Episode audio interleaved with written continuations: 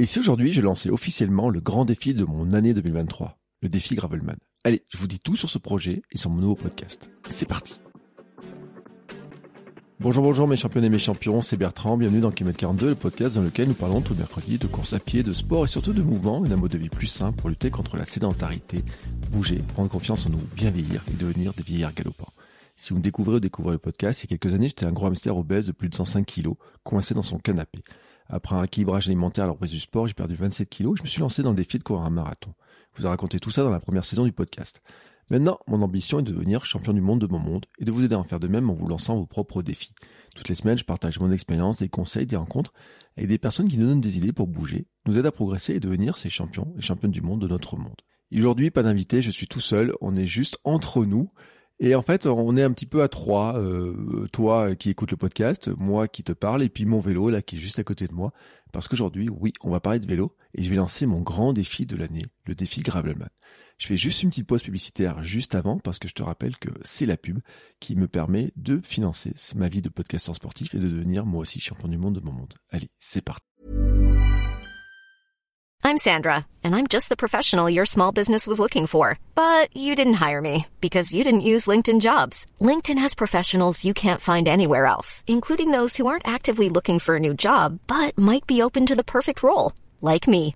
In a given month, over 70% of LinkedIn users don't visit other leading job sites. So if you're not looking on LinkedIn, you'll miss out on great candidates like Sandra. Start hiring professionals like a professional. Post your free job on linkedin.com/people today.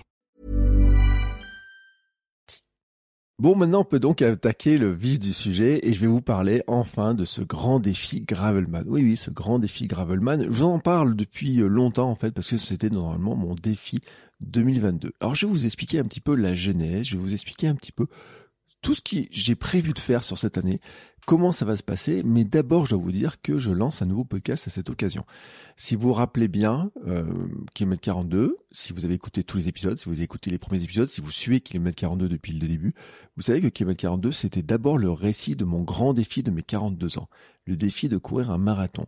À l'époque, je courais pas beaucoup, beaucoup, beaucoup. Hein. Je courais un petit peu, j'avais fait mon rééquilibrage alimentaire, j'avais commencé à perdre du poids.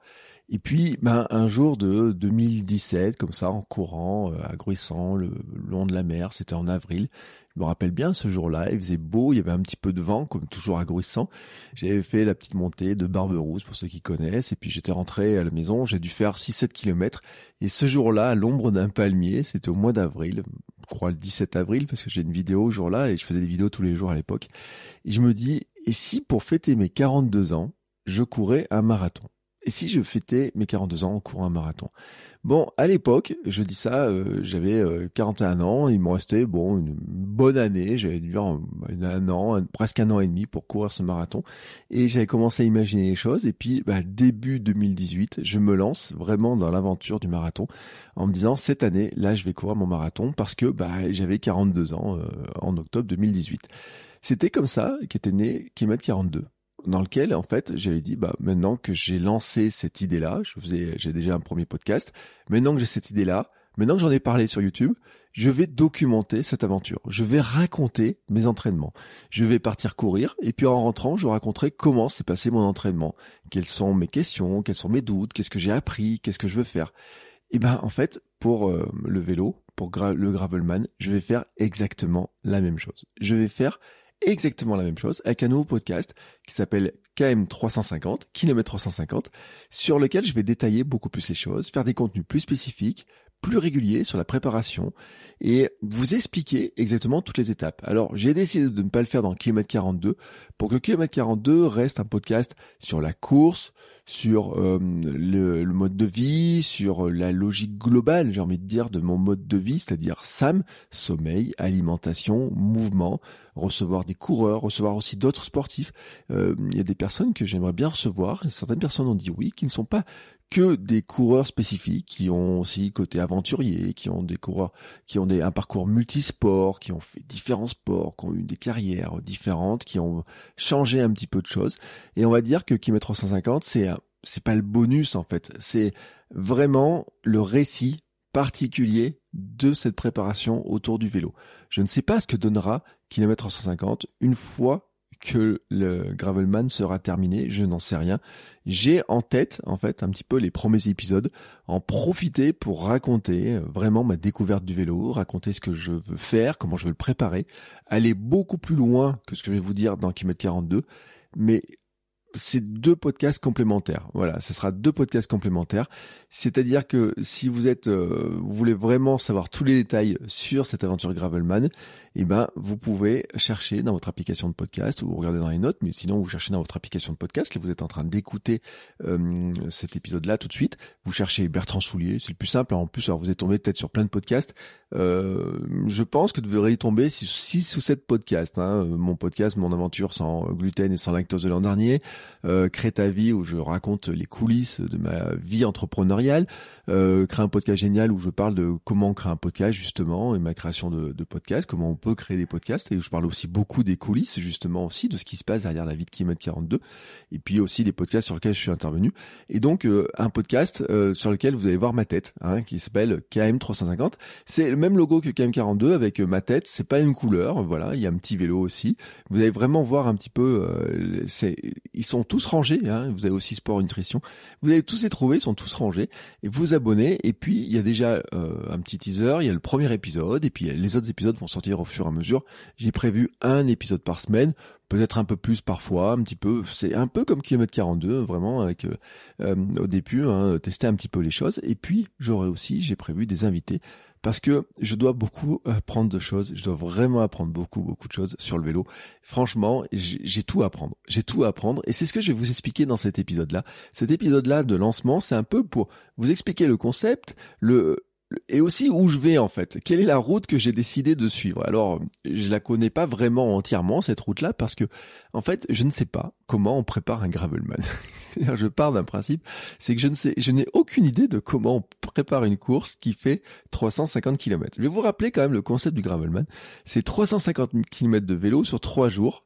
Euh, en général, euh, donc euh, c'est Steven Lurie qui a imaginé ce concept-là. Alors Steven Lurie, j'ai reçu dans dans plusieurs euh, podcasts. Hein. J'ai reçu dans Kilomètre 42, j'ai reçu dans Sport Nutrition. On a parlé de ses aventures en vélo, on a parlé de Gravelman, etc. Et bon, il m'a, il m'a donné envie. Hein. Franchement, il m'a donné envie. Et donc, il fait des traces, une trace route, une trace gravel. Et euh, bah en fait, avec son GPS, on est parti comme ça à l'aventure. Et euh, bah il nous attend à l'arrivée. Enfin voilà, en général, sauf s'il part sur ses aventures lui dans les déserts. Et comment c'est venu cette histoire-là? Et c'est là, je voudrais vous expliquer ainsi comment c'est venu. Hein, vraiment comment ça vient? L'idée de départ, en fait, je vous rappelle, c'est que euh, une fois que j'ai fait mon marathon, je me suis dit mais qu'est-ce que je vais faire après le marathon? Donc le marathon, euh, finalement, je devais le courir en 2018, je cours en 2019, et ensuite j'avais dit là, je vais faire un deuxième marathon 2020. Bon là, vous savez, il y a un virus qui est passé, le fameux Covid, donc je préparais le marathon d'Albi à l'époque. 2020, bon, on rentre dans les confinements, les arrêts de course, les reprises, les arrêts, les reprises, etc. Finalement, je fais pas d'autres marathons. Et la course suivante, je reprends la course ben, pour mon anniversaire euh, cette année, euh, enfin cette année, il y, a, il y a quelques mois, je veux dire en 2022, avec le 24 heures. voilà, je passe du marathon aux 24 heures. Directement la, la, case ultra comme ça. Passer du marathon, qui était vraiment au départ mon objectif, où je m'étais dit, mais courir un marathon, ça me semblait tellement impensable, c'était tellement quelque chose qui était tellement énorme pour moi. Je, j'avais dit dans Kilomètre 42, je me dis, je m'en sens pas capable, je vais jamais y arriver à le faire. Je me rappelle encore l'épisode, le premier épisode que j'enregistre avec Hermano euh, sur la discussion, qui me dit, mais si, tu vas le faire, tu t'entraînais, etc., tu vas y arriver. Je dis, mais je m'en sens pas capable, comment je vais faire ça? Et puis finalement, je me rends compte à quel point j'ai progressé. Alors l'an dernier, j'ai fait aussi ce fameux projet 496 challenge hein, de courir 1 km le 1, 2 km le 2, etc. Vous savez ce que ça ce que ça fait. Puis certains sont en plein dedans en ce mois de janvier, certains sont en plein dedans. Euh, je n'oublie pas hein, quand je regarde un petit peu la semaine, je regarde le jour. Alors j'enregistre le 24, mais euh, la diffusion ce sera le 25. Je me dis bon là, là ces gens là, vous êtes en train de m'écouter, peut-être vous êtes en train de courir 24, 25, 26 km, je ne sais pas comment vous êtes en train d'en faire, mais Bref, en tout cas, euh, j'étais passé sur une dimension de faire plus de kilomètres en course à pied, d'allonger un peu les distances, etc. Et puis, euh, je m'étais dit, qu'est-ce que je vais faire après le marathon. Donc j'avais dit au début je vais faire de l'ultra, je pourrais faire du trail, mais j'ai des trucs genre UTMB compagnie, ça me tentait pas beaucoup. Et puis donc il y a eu le Covid qui était euh, passé là-dedans, et c'est pour ça que j'avais repris aussi ben, par un truc qui me faisait un peu kiffer, c'est-à-dire que le Mehdi, euh, le, le 24 heures organisé par Mehdi, euh, qui a une chouette histoire que j'avais reçu dans le podcast, etc., qui me dit j'organise mon premier 24 heures, et j'ai dit bah tiens pour fêter mon anniversaire, c'est tombé pile pour mon anniversaire, ça, ça donnait envie en fait. Vraiment, ça c'est quelque chose qui qui me donnait envie. Ça me donnait plus envie que de courir un marathon, que de courir euh, un semi, que même de faire un trail ou quoi que ce soit. C'était une bonne reprise, voilà. Donc sur 2022, j'avais repris après deux ans sans dossard, j'avais repris par cette, euh, ce 24 heures sur lequel j'ai fait 136 km. Et donc en passant hein, finalement la barre des 100 km, passant déjà la barre de ultra, puis la barre des 100 km, euh, et découvrir ce que c'était que cette ambiance du circadien, etc. Et donc je suis très fier de ça. Alors après j'ai enchaîné des petites courses, des 10 km, des choses comme ça, j'ai un trail, j'avais gagné un dossard. Mais la question qui se posait toujours, c'est qu'est-ce que je vais faire? Après le marathon, j'avais poser des objectifs. J'ai dit bon, je vais faire un marathon peut-être tous les ans, des choses comme ça. Je me suis rendu compte que ça me bottait moins. Et puis j'avais dit il y a un truc quand même qui me botterait un jour, c'est de faire un Ironman. Pourquoi cette histoire-là? Ben tout simplement parce que moi, en étant en Auvergne, euh, l'été on va à Vichy, à Vichy il y a l'Ironman de Vichy, et de voir ces athlètes faire un Ironman, au début j'ai dit non, mais moi je suis jamais capable de faire un Ironman. Je serais jamais capable de faire ça. Mais forcément en les voyant, je me dis mais en fait euh, il y a de tous les physiques, il y a tous les âges et tout. Pourquoi eux sont capables de le faire et moi je suis pas capable de le faire? Et puis je voyais des gens dans mon entourage, des gens que j'ai reçus, enfin dans mon entourage, attention, mon entourage numérique, mon entourage réseaux sociaux, on va dire. Hein. Donc cet entourage-là, et puis des invités, et, vous savez bien de, que, les invités que j'ai eus, qui se sont lancés dans ce type de défi, de faire euh, un Ironman, un Alf, préparer ça, etc. Alors que eux non plus s'en sentaient peut-être pas capables. en fait, en disant, bah tiens, je vais essayer de voir ce que ça fait, etc. Et donc, euh, un jour, comme ça, on va à Vichy, on les voit faire et tout. Je me dis, ça doit être cool quand même, ça doit être sympa. Mais là, je me ressens pas capable et il me faut des étapes pour y arriver. Et donc, ce projet Ironman, je l'avais en tête, petit à petit comme ça, je l'avais en tête. Et au début, je l'avais inscrit comme ça en me disant, bah tiens, ça pourrait être un projet type 2022, 2023 dans, dans ces trucs-là. Euh, marathon de Paris olympique 2024, mais avant, euh, qu'est-ce que je peux faire? Bah tiens, j'ai dit pourquoi pas l'Ironman 2023. Je m'étais couché cette case-là au départ et en disant qu'est-ce qu'il faut que je fasse pour arriver à faire un Ironman? Bien sûr, il faut que je nage. Alors la natation, vous savez, c'est une drôle d'histoire, hein, la natation. Euh, je nage comme une brique, mais j'ai quand même fait un swimrun avec l'ami Armano. J'ai fait un épisode euh, du swimrun. Euh, C'était en fait quand je disais que j'avais pas fait de dossard depuis euh, entre 2020 dans ces zones-là et 2022, bah c'est parce que il y a eu, j'avais fait en fait le dernier dossard avant le 24 heures, c'était le swimrun avec Armano. Et le swimrun, bon il y avait un projet swimrun avec Armano. Il nous avait inscrit en fait sur la version, euh, le swimrun, on avait fait la version qui était la peut-être pas la plus courte, je sais pas. Comme il y avait, il y avait euh, 10 km de course, 3 km de nage, un truc dans ce genre-là. Ils nous avaient inscrit, tu sais, c'est en alternance, hein, c'est euh, dans ces zones-là, et ils avaient inscrit sur la version ultra en fait. Alors vous savez qu'Hermano, lui, il se prépare à traverser la France hein, euh, en faisant en swimrun, en nageant et en courant. Donc euh, lui, bon, c'est un nageur, un triathlète à l'origine, un coureur et tout. Là, il fait vraiment, quand vous regardez sur son, il faudra vraiment, d'ailleurs, je le réinvite Hermano parce que il a repoussé d'un an son projet, mais là, il est en plein dedans quand on voit les kilomètres qu'il enchaîne, etc. Donc, il y a, c'est dingue, hein. juste, c'est dingue quand même en dingue ce qu'il ce qu'il va faire. Et, euh, donc, il, on avait dit, bah, il m'avait embarqué, on m'a dit, bah tiens, on a fait la première version, on pourrait faire la version ultra hein, du swimrun. Bon, entre temps, il y a eu, moi j'ai eu mon opération du genou, la blé qui m'a empêché de courir, qui m'a empêché de nager et tout. Euh, vraiment, la reprise et tout, on a dit swimrun, moi c'est vraiment pas possible, on avait repoussé et tout. Lui il est parti sur son projet, sur son défi. Bref, donc il n'y a pas eu de swimrun surtout le, moi je me sentais, je me dis voilà il faut que je nage, mais à Amy je m'étais dit si on fait un swimrun en version ultra, il va falloir forcément qu'à un moment donné euh, je nage plus, donc ça pouvait me préparer à pour aller vers de l'Ironman, vers des distances de natation plus importantes, mais il y avait toujours cette histoire là de dire je cours, à Amy avec le swimrun, je peux faire du vélo, euh, je peux faire de la du euh, je vais faire de la course et tout, donc je vais mixer les deux. Mais par contre, il me manquait toujours cette dimension vélo et me dire quand même à un moment donné pour faire un Ironman il faut faire du vélo. Et donc c'est pour ça que j'avais dit, il me faut un truc intermédiaire. Il me faut quelque chose, euh, quelque chose d'intermédiaire.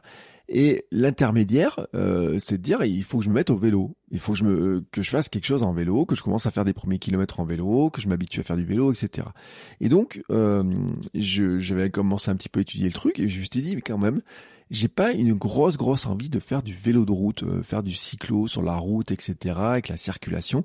J'ai pas une très grosse envie de faire ça. Et euh, j'apprécie surtout beaucoup ma pratique de la course qui est de mixer euh, chemin et route. En fait, si vous regardez dans ma dans ma pratique personnelle de la course, vous pouvez pas dire que je suis un routier, ou vous pouvez pas dire que je suis un trailer. Euh, il se trouve que ma première course de depuis que j'ai repris la course, le sport, ma première course, il se, trouve que c'est un trail. Trail de 13 km, je l'ai raconté je ne sais pas combien de fois, j'étais persuadé que je le ferais jamais, que je le terminerais jamais. Ça me fait rigoler maintenant, hein, de me dire, bah tiens, à quel point j'avais peur de faire mon premier trail de 13 km pourquoi maintenant j'en rigole? Parce que j'ai fait 136, parce que j'ai fait d'autres trails qui sont plus longs, parce que j'ai fait des 10 trails de jour, de nuit, parce que j'ai fait plein de trucs, parce que j'ai fait le marathon, parce que j'ai couru 31 euh, bornes le 31 janvier de l'an dernier et tout, euh, sur plein de chemins en, partant à l'aventure, etc.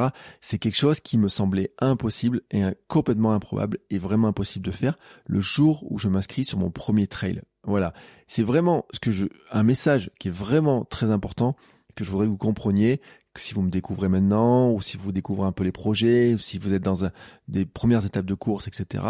C'est-à-dire que à chaque niveau que nous avons, nous avons nos peurs en disant je dois passer cette étape-là où je ne m'en sens pas capable.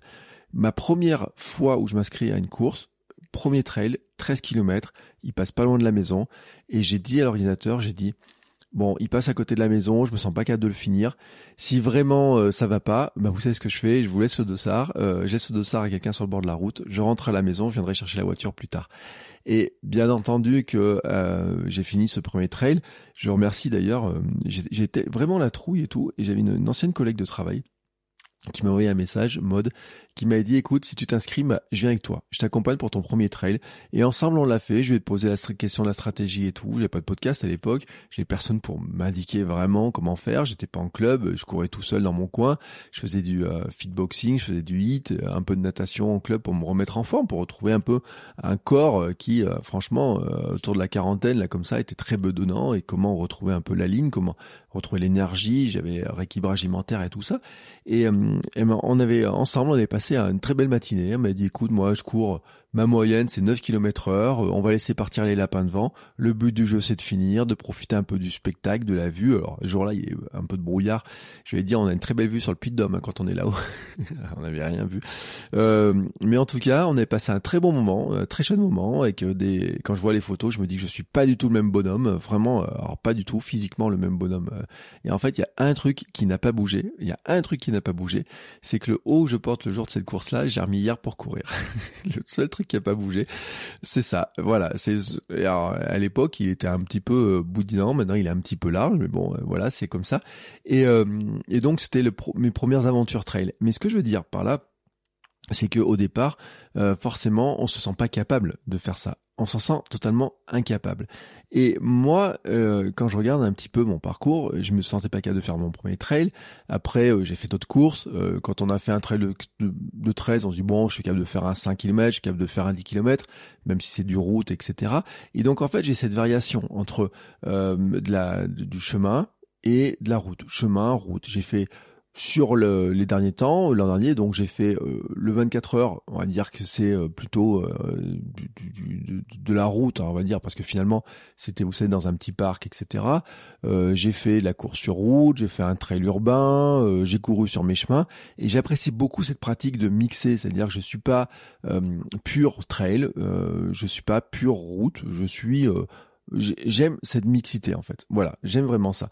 Et ce qui me fait le plus kiffer en fait, c'est de partir courir depuis la maison, de des fois me dire bah tiens aujourd'hui je vais prendre des routes. Aujourd'hui j'allais courir euh, autour dans les petites rues et tout. Alors j'ai pas trop de commerce là où je suis, euh, les zones commerciales étaient autour, mais euh, ce que j'ai beaucoup en fait c'est des petits chemins, ma petite montagne, mes petits volcans avec la vue sur les plus grands volcans et tout. Et j'adore ce truc en fait. Je pars de la maison, je me dis tiens je tourne à droite ou à gauche.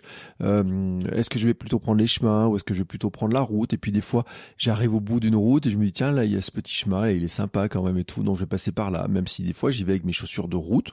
Euh, franchement, mes, mes ultra escalantes, elles m'ont amené sur des chemins qui sont improbables. Alors des fois, euh, un petit peu limite. Hein, j'ai un souvenir d'une sortie, j'ai fait un matin, j'étais parti sur un petit sommet qui s'appelle le Puy de Mur. Pour ceux qui sont en Auvergne et qui connaissent, le puits de mur, euh, comme ça, depuis la maison, en fait, l'histoire, c'est que je le vois depuis ma salle de bain. C'est-à-dire que le, soir, quand je me lave les dents, je vois la petite lumière qui clignote au sommet du puits de mur. J'ai fait un trail nocturne, d'ailleurs, sur ce puits. C'est un magnifique truc. Et puis, des fois, avec le club, on y allait, on y est même allé un jour, juste avant Noël, en nocturne, avec les frontales, etc. Et un jour, un soir, je regarde comme ça, me lavant les dents, je vois la petite lumière et je me dis, tiens, demain, ça devrait être sympa d'aller voir le lever de soleil de là-haut. Et je pars comme ça, avec mes chaussures, euh, je me dis ouais, j'ai quand même pas mal un peu de route à faire, un peu de chemin et tout, et je pars avec mes chaussures de route. Et là-haut en fait il y a un truc qui est très glissant, un chemin qui est très raide et tout, et j'ai l'impression d'être sur une savonnette avec mes escalantes qui sont des chaussures de route mais qui moi m'amènent sur mes chemins et tout.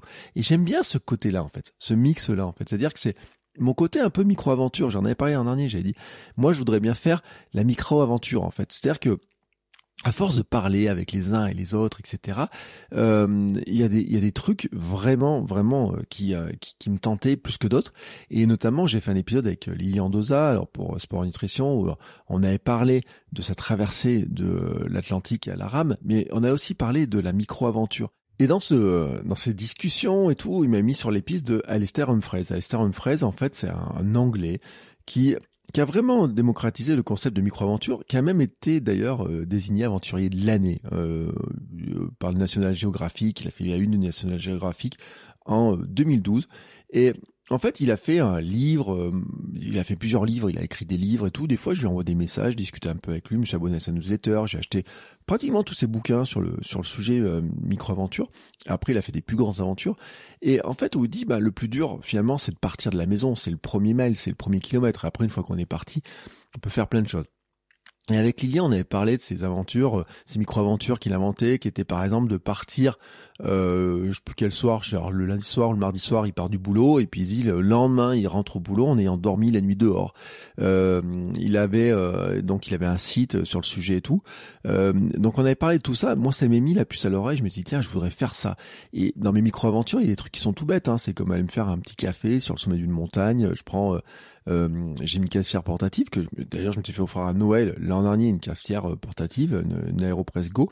C'est-à-dire que je peux prendre en fait, euh, elle est toute compacte, toute pliable, etc. Et je m'étais dit bah tiens, je peux la mettre dans mon sac à dos, mais un jour, je pourrais la mettre sur un vélo. voilà, je pourrais la mettre sur un vélo parce qu'elle est suffisamment petite pour que je la mette sur un vélo. Il suffit que le, alors moi je prends un, thermos d'eau chaude parce que ça m'évite de trimballer en fait euh, un petit truc à gaz ou un truc pour chauffer de l'eau mais sur le principe euh, si quelqu'un si je partais plusieurs jours je pourrais trimballer ça avec un petit euh, truc de, réchaud gaz etc pour faire chauffer de l'eau si je voulais faire un café quelque part donc, dans l'idée, en fait, j'avais construit des petits éléments pour euh, avoir mes micro-aventures à moi.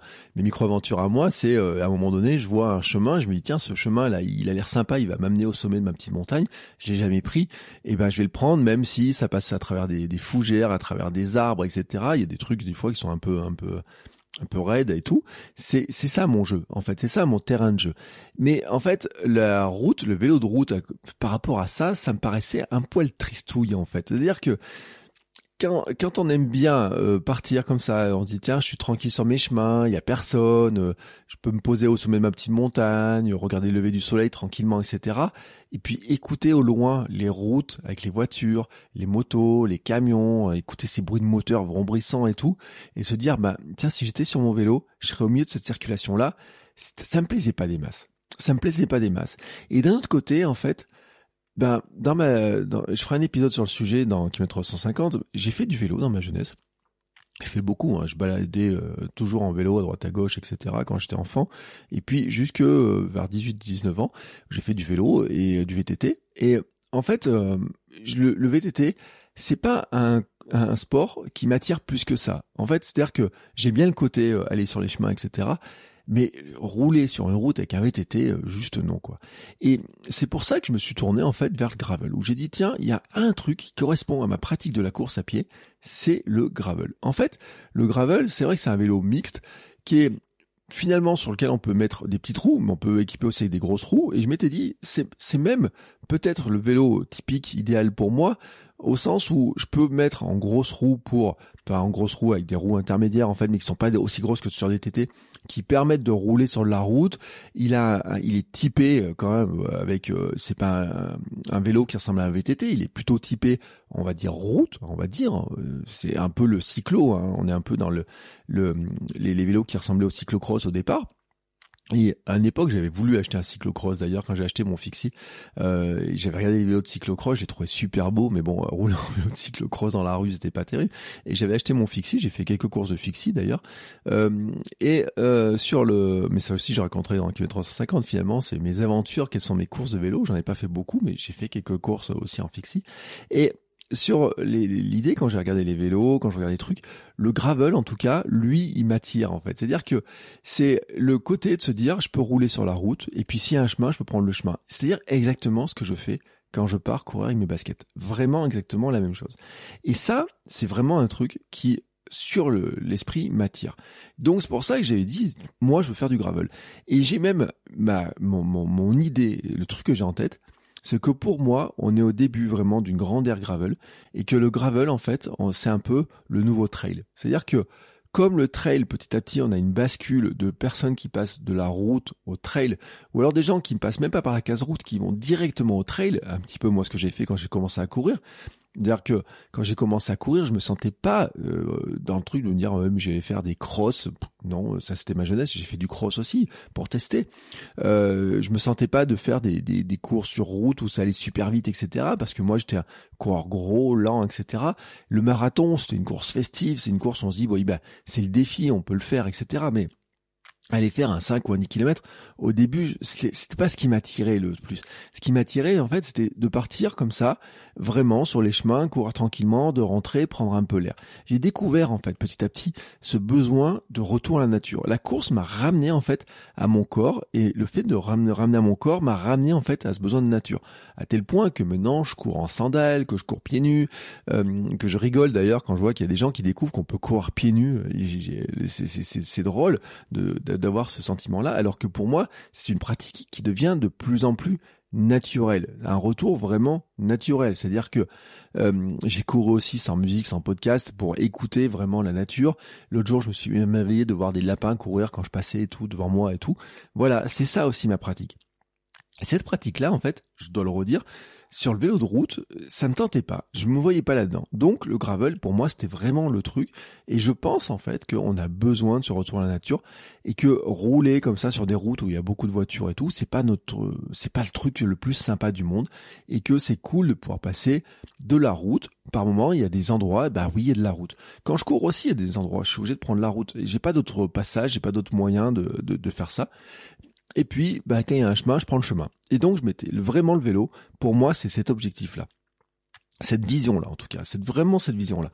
Et donc, je m'étais dit, voilà. J'ai envie, ça fait partie comme ça de faire une étape qui me dit si un jour je veux faire un Ironman et que je veux m'entraîner sur le vélo, ma pratique que je veux avoir pour l'entraînement, c'est finalement d'avoir ce mix de dire que les jours où je veux faire de la route, je peux faire de la route, les jours où j'ai envie de faire un peu du mix et tout, je ferai du chemin, que je pourrais sortir et que, ben, comme je fais actuellement en courant, c'est-à-dire que je pars de la route et puis je prends du chemin, je vais couper, je vais aller à droite, à gauche, je pourrais le faire exactement aussi de la même manière en vélo. Et ça, c'est vraiment mon idée de départ. Mais j'ai besoin d'un objectif. Et l'objectif, c'est de dire euh, comment je peux aller vers quelque chose qui me rapprocherait de euh, finalement de cette fameuse pratique, euh, on va dire type triathlon, Ironman, etc. Et là, euh, je m'étais posé beaucoup de questions je m'étais dit est-ce que je pourrais rejoindre un club? Est-ce que je pourrais rejoindre un club de cyclo, un club de triathlon, des gens qui vont apprendre à nager, des gens qui vont apprendre à rouler?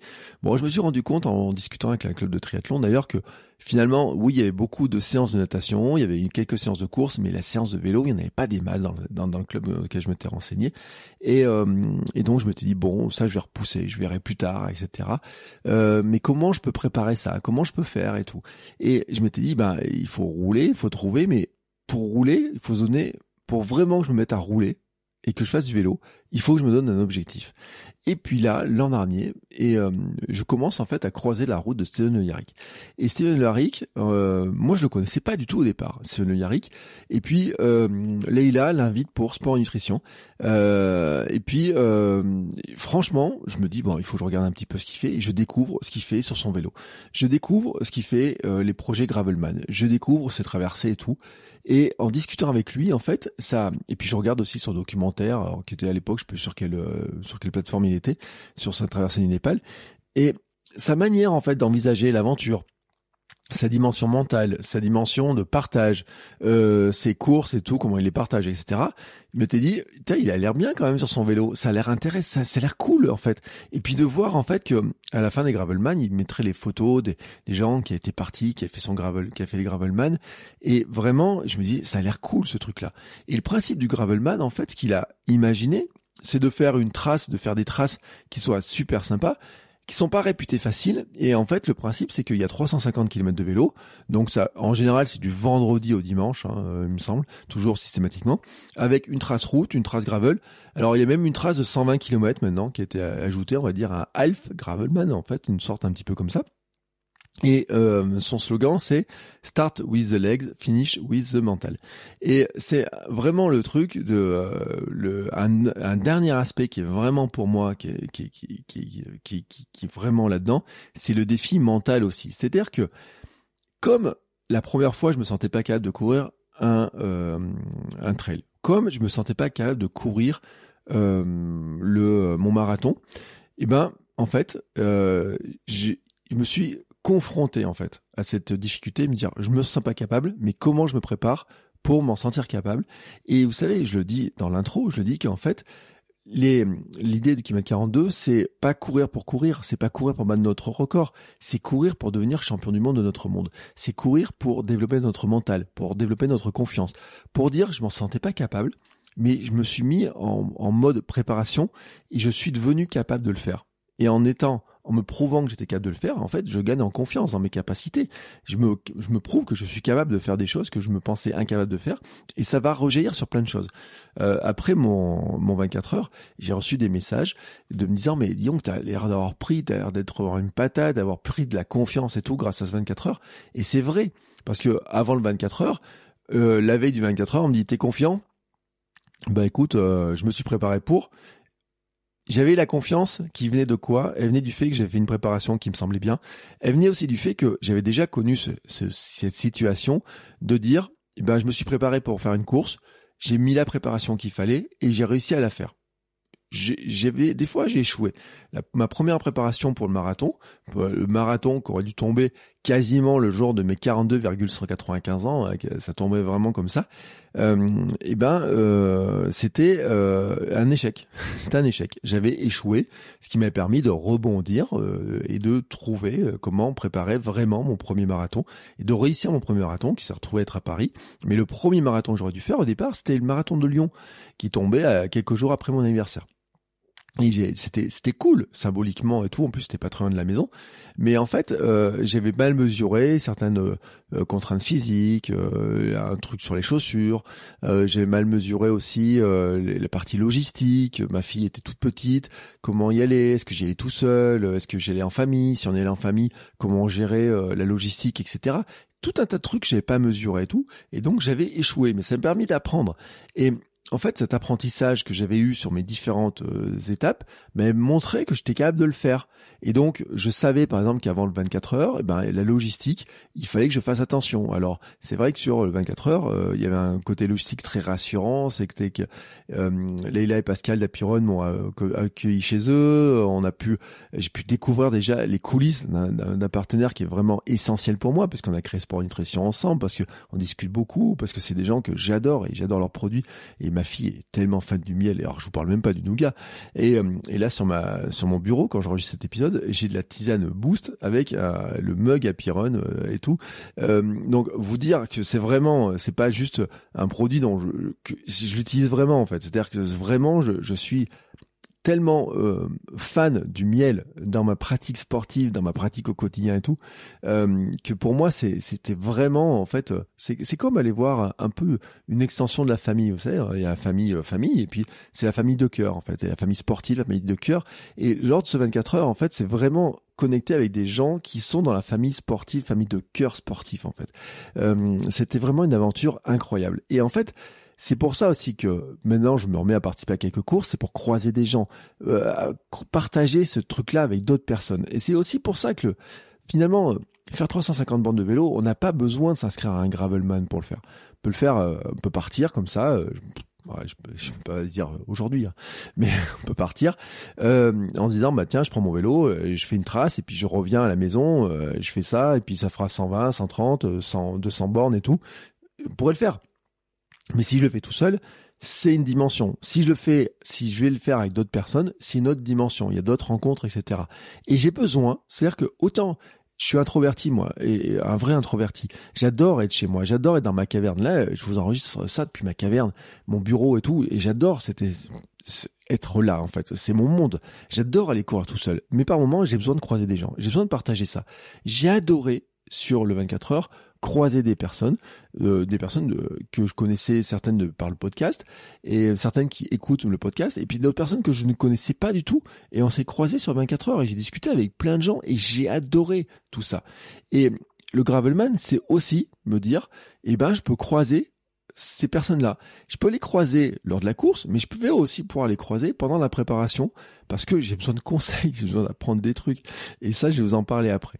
Et donc, il y a toute cette dimension-là qui est là-dedans, en fait. Il y a la dimension de dire, j'ai besoin d'avoir un peu des, une nouvelle pratique autour du vélo. J'ai besoin de me confronter euh, mentalement à des nouveaux trucs, euh, tester des nouvelles choses, etc. Et mon envie, c'est pas d'aller sur, euh, il y en a qui rêvent de faire l'UTMB c'est pas mon rêve le TMB en fait. Je dois le dire, pour l'instant c'est pas mon rêve. Si j'avais un trail euh, qui, qui me ferait rêver, en fait j'ai envie de dire, ça serait la diagonale des fous pour mes 50 ans. Bah, ça par exemple, diagonale des fous pour mes 50 ans, ah, ça oui je dis pas non. Mais un Ironman pour mes 50 ans, je dirais pas non.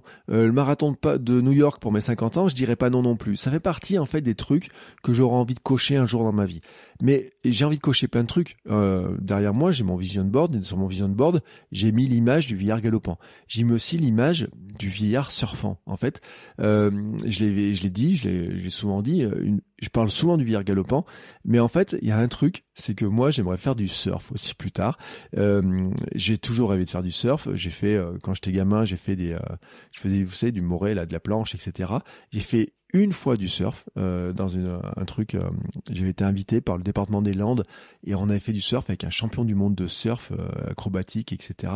Il nous avait donné un cours de surf et donc j'ai découvert le surf. J'avais adoré. Alors c'était des formats de surf, mais c'est vraiment, je, je, suis attiré par ces vagues en fait. Je suis vraiment attiré par ça et j'ai un peu, vous savez, mes, images. Mes, images, en fait, c'est, je me vois bien plus tard, en fait, et euh, vraiment, je le dis, hein, dire, euh, avoir euh, un peu cette, ce côté, pouvoir faire un week-end qui mêlerait, bah, aller faire du surf avec ma famille, aller courir, aller faire du vélo avec ma fille, courir avec ma fille, avec ma femme et tout, pouvoir faire du surf sur un, moment de la journée. Enfin, vous voyez, tout ce truc-là, moi, en fait, je l'imagine bien, et je l'imagine dans quelques années, parce que ma fille, elle a 5 ans, donc elle va grandir, mais je l'imagine en fait, pas justement euh, pendant quelques années. En fait, je me vois bien, je, le dis, et je l'ai mis, j'ai vraiment trouvé des images de, de personnes qui ont 60 ans, 70 ans, qui font du surf, et j'aimerais avoir la condition physique pour pouvoir le faire. J'aimerais vraiment avoir cette condition physique pour pouvoir le faire. Et là, en fait, c'est un autre élément euh, vraiment qui est, euh, qui, est, qui est pour moi vraiment un élément important.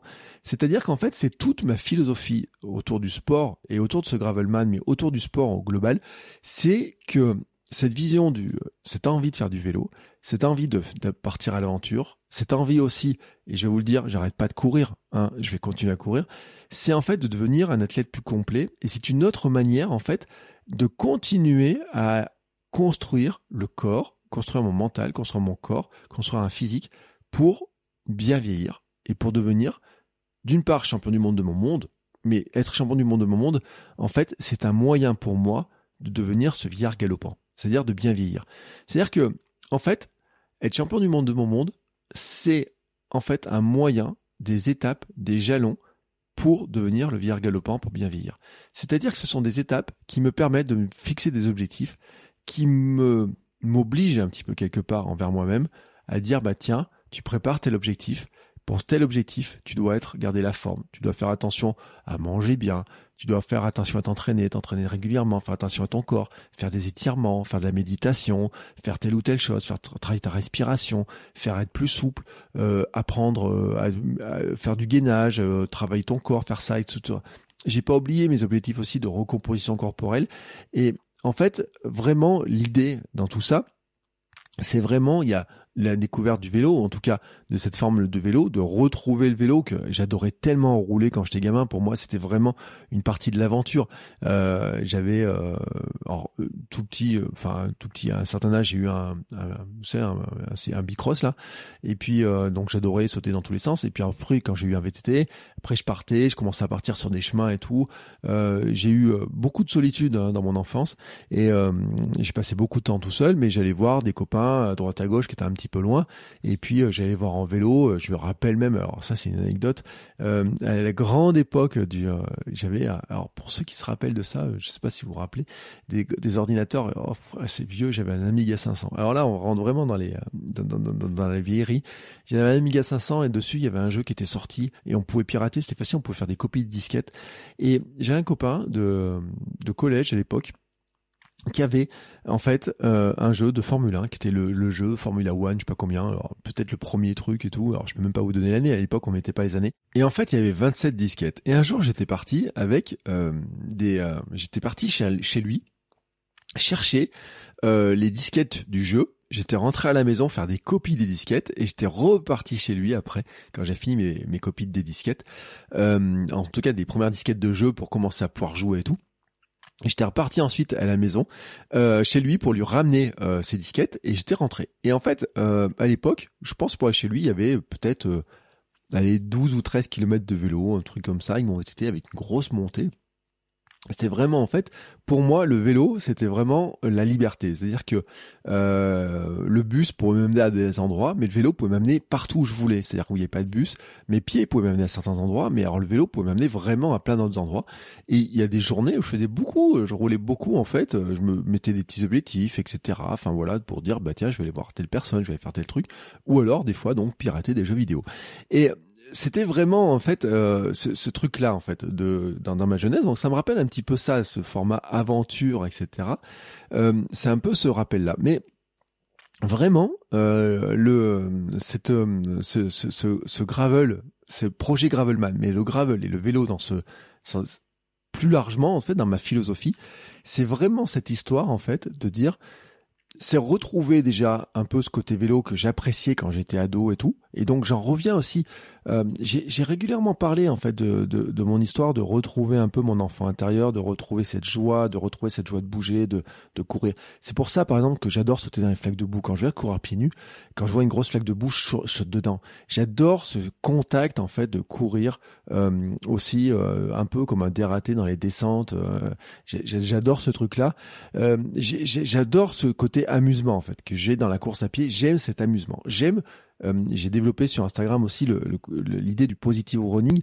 Je, je, déteste les gens qui courent en faisant la gueule. Je déteste les gens qui, qui font ça en faisant la gueule. Et euh, mais il y en a, c'est leur philosophie. Il y en a qui sont très exigeants envers eux-mêmes.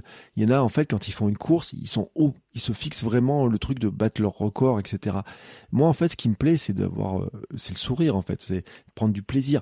Et quand je vais courir euh, pieds nus, par exemple, c'est vraiment pour retrouver aussi ce côté très lien à la terre, mais aussi j'ai vraiment l'impression d'être un gamin quand je fais ça. C'est-à-dire qu'il y a j'ai 46 ans et j'ai vraiment l'impression, je me sens comme un gamin, vraiment comme un gamin.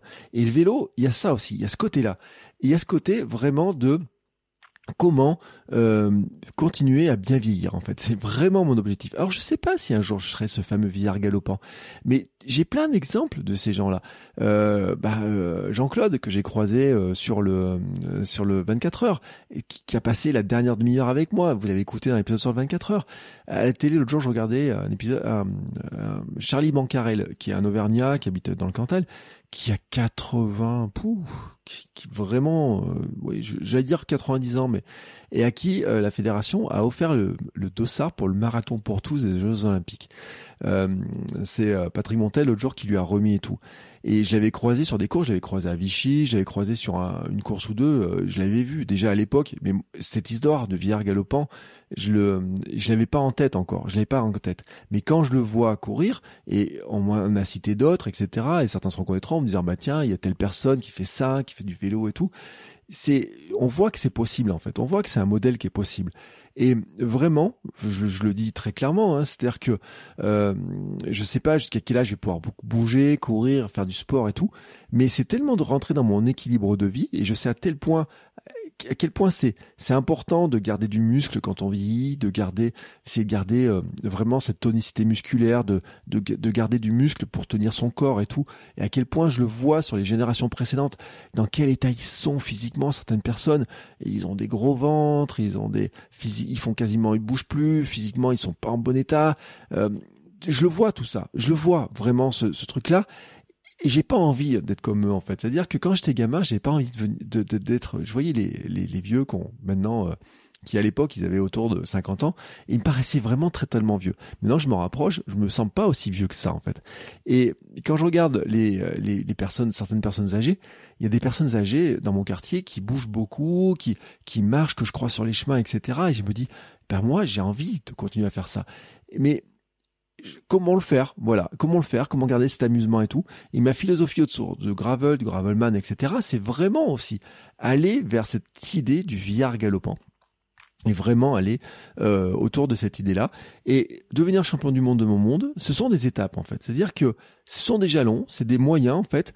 J'avais dit il y a très longtemps sur mon blog que en fait, si je m'inscrivais à des courses, c'était pour me forcer à courir au départ quand je quand je courais pas, me fait de m'inscrire à des courses, me forcer en fait à me préparer et ça le fait de faire un plan de course sur l'année, dire je vais participer à telle ou telle course, me forcer les jours où j'ai pas trop envie d'aller courir, me forcer en fait tout simplement à aller courir. Et cette idée en fait vraiment de devenir champion du monde de mon monde tous les ans et même plusieurs fois dans l'année, c'est d'avoir des objectifs qui me font kiffer, qui sont vraiment pour moi, qui me tiennent un cœur, qui m'apportent vraiment un truc sur le plan physique, sur le plan mental, qui m'apportent sur le plan social, j'ai envie de dire, sur les rencontres, sur tout un tas de choses, vraiment, et qui me permettent en fait d'avoir des jalons, progresser, de continuer à progresser et de construire le corps que je veux être pour devenir un athlète plus complet et pour devenir ce vieillard galopant. Et d'y rajouter un côté euh, format aventure, j'ai parlé de micro-aventure, de vraiment aventure, euh, me dire bah tiens ça peut me préparer pour le triathlon mais ça peut me préparer pour d'autres choses. Peut-être ça peut préparer pour des vacances en vélo. Ça peut faire plein de choses en fait. Et la philosophie autour de ça c'est de vous raconter tout ça. C'est pour ça que je fais euh, que Kilomètre 42 continuera bien entendu mais qu'il y a aussi Kilomètre 350 qui démarre pour raconter vraiment tout ça et c'est vraiment en fait euh, vous voyez je suis euh, ça me donne une énergie de vous parler de tout ça parce que vraiment c'est un truc qui me fait kiffer c'est à dire que déjà en fait, vraiment, je le dis, en fait, l'un des points les plus importants pour devenir champion du monde de son monde, vous le savez, en fait, c'est l'étincelle. C'est la petite flamme qu'on a en soi. C'est qu'est-ce qui me fait kiffer ou pas. Et en fait, souvent, je fais ma Marie Kondo, et euh, je sais pas si vous connaissez Marie Kondo, c'est euh, la papesse du rangement, la papesse japonaise. Vous savez, on se moque un peu d'elle parce qu'elle a un truc, c'est vous prenez un vêtement, pour savoir si vous devez le jeter ou le garder, prenez un vêtement, un objet, et vous, est-ce qu'il, est-ce que finalement, il vous fait euh, vibrer? Qu'est-ce qui, qu'est-ce qui génère en vous? Et j'ai envie de dire, en fait, une course, c'est pareil. Une aventure, c'est un peu pareil.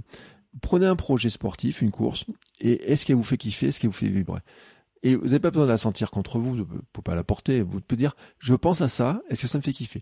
Et eh ben, si par exemple je pense tout de suite faire un Ironman cet été, moyen, je non pas trop. Faire un, marathon, moyen, sauf, sauf, sauf, peut-être marathon de Nevers, vous voyez, qui euh, parce que euh, il y a le circuit de Manicourt, parce que voilà, parce que, euh, mais voilà. faire un l'UTMB, franchement pas. non, ça me tente pas. Peut-être que si un jour j'allais en vacances à Chamonix, que je voyais les gens et tout, peut-être euh, faire euh, certaines euh, disciplines de certains que, j'ai sur le podcast, etc. Non, ça me kiffe pas. Par contre, faire du vélo, oui, là j'ai l'étincelle. Faire un gravelman, j'ai l'étincelle. Et donc je me suis tourné vers l'étincelle. Et maintenant qu'il y a l'étincelle, ben, il faut alimenter le feu en fait. Il faut vraiment alimenter le feu. Et alimenter le feu, c'est quoi? Eh ben, c'est de partir, de démarrer le projet. C'est de partir sur le vélo et de commencer à rouler. Et c'est là, euh, l'étape suivante dont je vais vous parler. Moi, avant, on fait une petite page, une petite pause publicitaire. J'insère un petit moment publicitaire. Je vous rappelle que c'est pour moi un moyen justement de, de, continuer, de devenir aussi champion du monde au monde et de poursuivre ce projet-là. Et on se retrouve juste après où je vous parle justement du vélo et des étapes suivantes. Alors c'est parti maintenant pour la première étape qui était pour moi vraiment euh, la plus compliquée à gérer. Et vraiment c'était la plus compliquée à gérer. Parce que, euh, je sais que je suis pas le seul dans cette histoire-là, c'est que le vélo, en fait, il y a un coût important. Et oui, le vélo, c'est un coût important. Quand j'avais acheté mon, mon Fixie, un Fixie, c'est un vélo qui est d'une simplicité redoutable. Hein, c'est un cadre, des roues, et puis un pignon fixe. En fait, il n'y a pas de dérailleur. Normalement, il n'y a même pas de frein, etc. Et c'est un vélo qui m'a, qui, franchement, au, prix que ça m'a coûté par rapport au nombre de kilomètres que j'ai fait avec a été extrêmement rentable, vraiment extrêmement rentable. Et euh, c'est vrai qu'il y a quand même un coût. C'est-à-dire que tous ceux qui font du vélo disent oui, mais c'est un investissement, mais le vélo tu gardes longtemps, tu peux le faire évoluer, etc. Oui, sauf que la première fois que j'ai tapé le mot gravel sur Google, je me suis retrouvé avec des vélos qui coûtaient 3000 euros ou 4000 euros. Et là, j'ai regardé, j'ai dit mais comment je peux financer en fait un vélo comme ça? Comment je peux faire? C'est-à-dire qu'avec mon activité et vous allez comprendre aussi pourquoi il y a les pubs dans le podcast, pourquoi j'ai besoin de sponsors, pourquoi j'ai besoin de partenaires, etc. aussi. C'est parce que quand je vois ce truc-là, je me dis, mais actuellement, avec euh, la vie de famille, avec notre entreprise euh, telle qu'elle est, avec euh, comment les, revenus que je gagne, etc., avec les activités, avec ma femme qui lance son activité naturopathie et tout, je me suis dit, mais c'est impossible actuellement que j'achète un vélo à ce tarif-là. Et et encore, 3000 euros, euh, je suis même tombé, je crois que chez BMC, ils font un, gravel à 11 000, mais ça c'est BMC en fait. Hein. J'ai travaillé pendant euh, quelques, euh, quelques deux ans avec un marchand de vélo. Je faisais sa communication en ligne, son blog, etc. Et je voyais le prix des vélos et je voyais justement bah, beaucoup de ces, euh, ces papis là qui, qui arrivaient à la retraite. J'avais cette image là parce que souvent, en fait, pendant que j'étais dans la boutique en train de regarder les vélos, prendre des photos, j'écoutais un petit peu euh, ce qu'ils posaient comme question et j'avais souvenir en fait de certains qui qui venaient, qui à la retraite et beaucoup c'était, euh, bah, à Clermont on a Michelin et beaucoup c'était des salariés Michelin et en fait il y avait une, une, une, enveloppe qui avait été faite par tous leurs collègues qu'ils avaient croisés. Et chez Michelin, il y avait beaucoup de salariés. Hein. Il y en a eu euh, peut-être euh, à Clermont 15, 20 000, peut-être même plus. Et donc il y en avait beaucoup, beaucoup, beaucoup. On avait les cités, on avait beaucoup de choses. Donc ils avaient croisé beaucoup de gens et s'ils étaient bien vus, ils avaient eu une grosse enveloppe, plus les primes de départ, etc. Enfin plein de choses. Et des fois, certains partaient avec un vélo à 4000, 5000, mais j'ai même vu plus que ça. Ils, rentraient en disant, bah maintenant je suis à la retraite, je vais faire du vélo, je vais rouler, j'ai envie d'avoir un vélo qui me fasse plaisir et tout.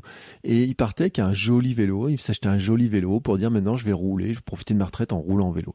Et souvent, en fait, j'ai écouté les tarifs, les vélos montaient très très cher. Euh, vraiment très cher, en rajoutant des roues, etc. Et il n'y a pas longtemps, sur Instagram d'ailleurs, c'était un sujet qui était abordé. C'est-à-dire que j'ai dit, mais est-ce que vous avez des questions sur le vélo et tout? Et à chaque fois, la question, elle est revenue souvent. C'est-à-dire que pour ceux qui font du vélo, le prix du vélo, en fait, ça leur semble logique. Mais quand on vient du monde de la course, c'est vrai que quand on regarde le prix du vélo, et le jour, c'est ce que je disais, c'est ce que j'ai dit dans le, dans le premier épisode de Kilomètre 350, c'est-à-dire que sur l'année, si je regarde ma dépense en course à pied, une année de course, en plus en profitant. Alors, euh, par exemple, j'avais acheté des Altra euh, à 70 euros.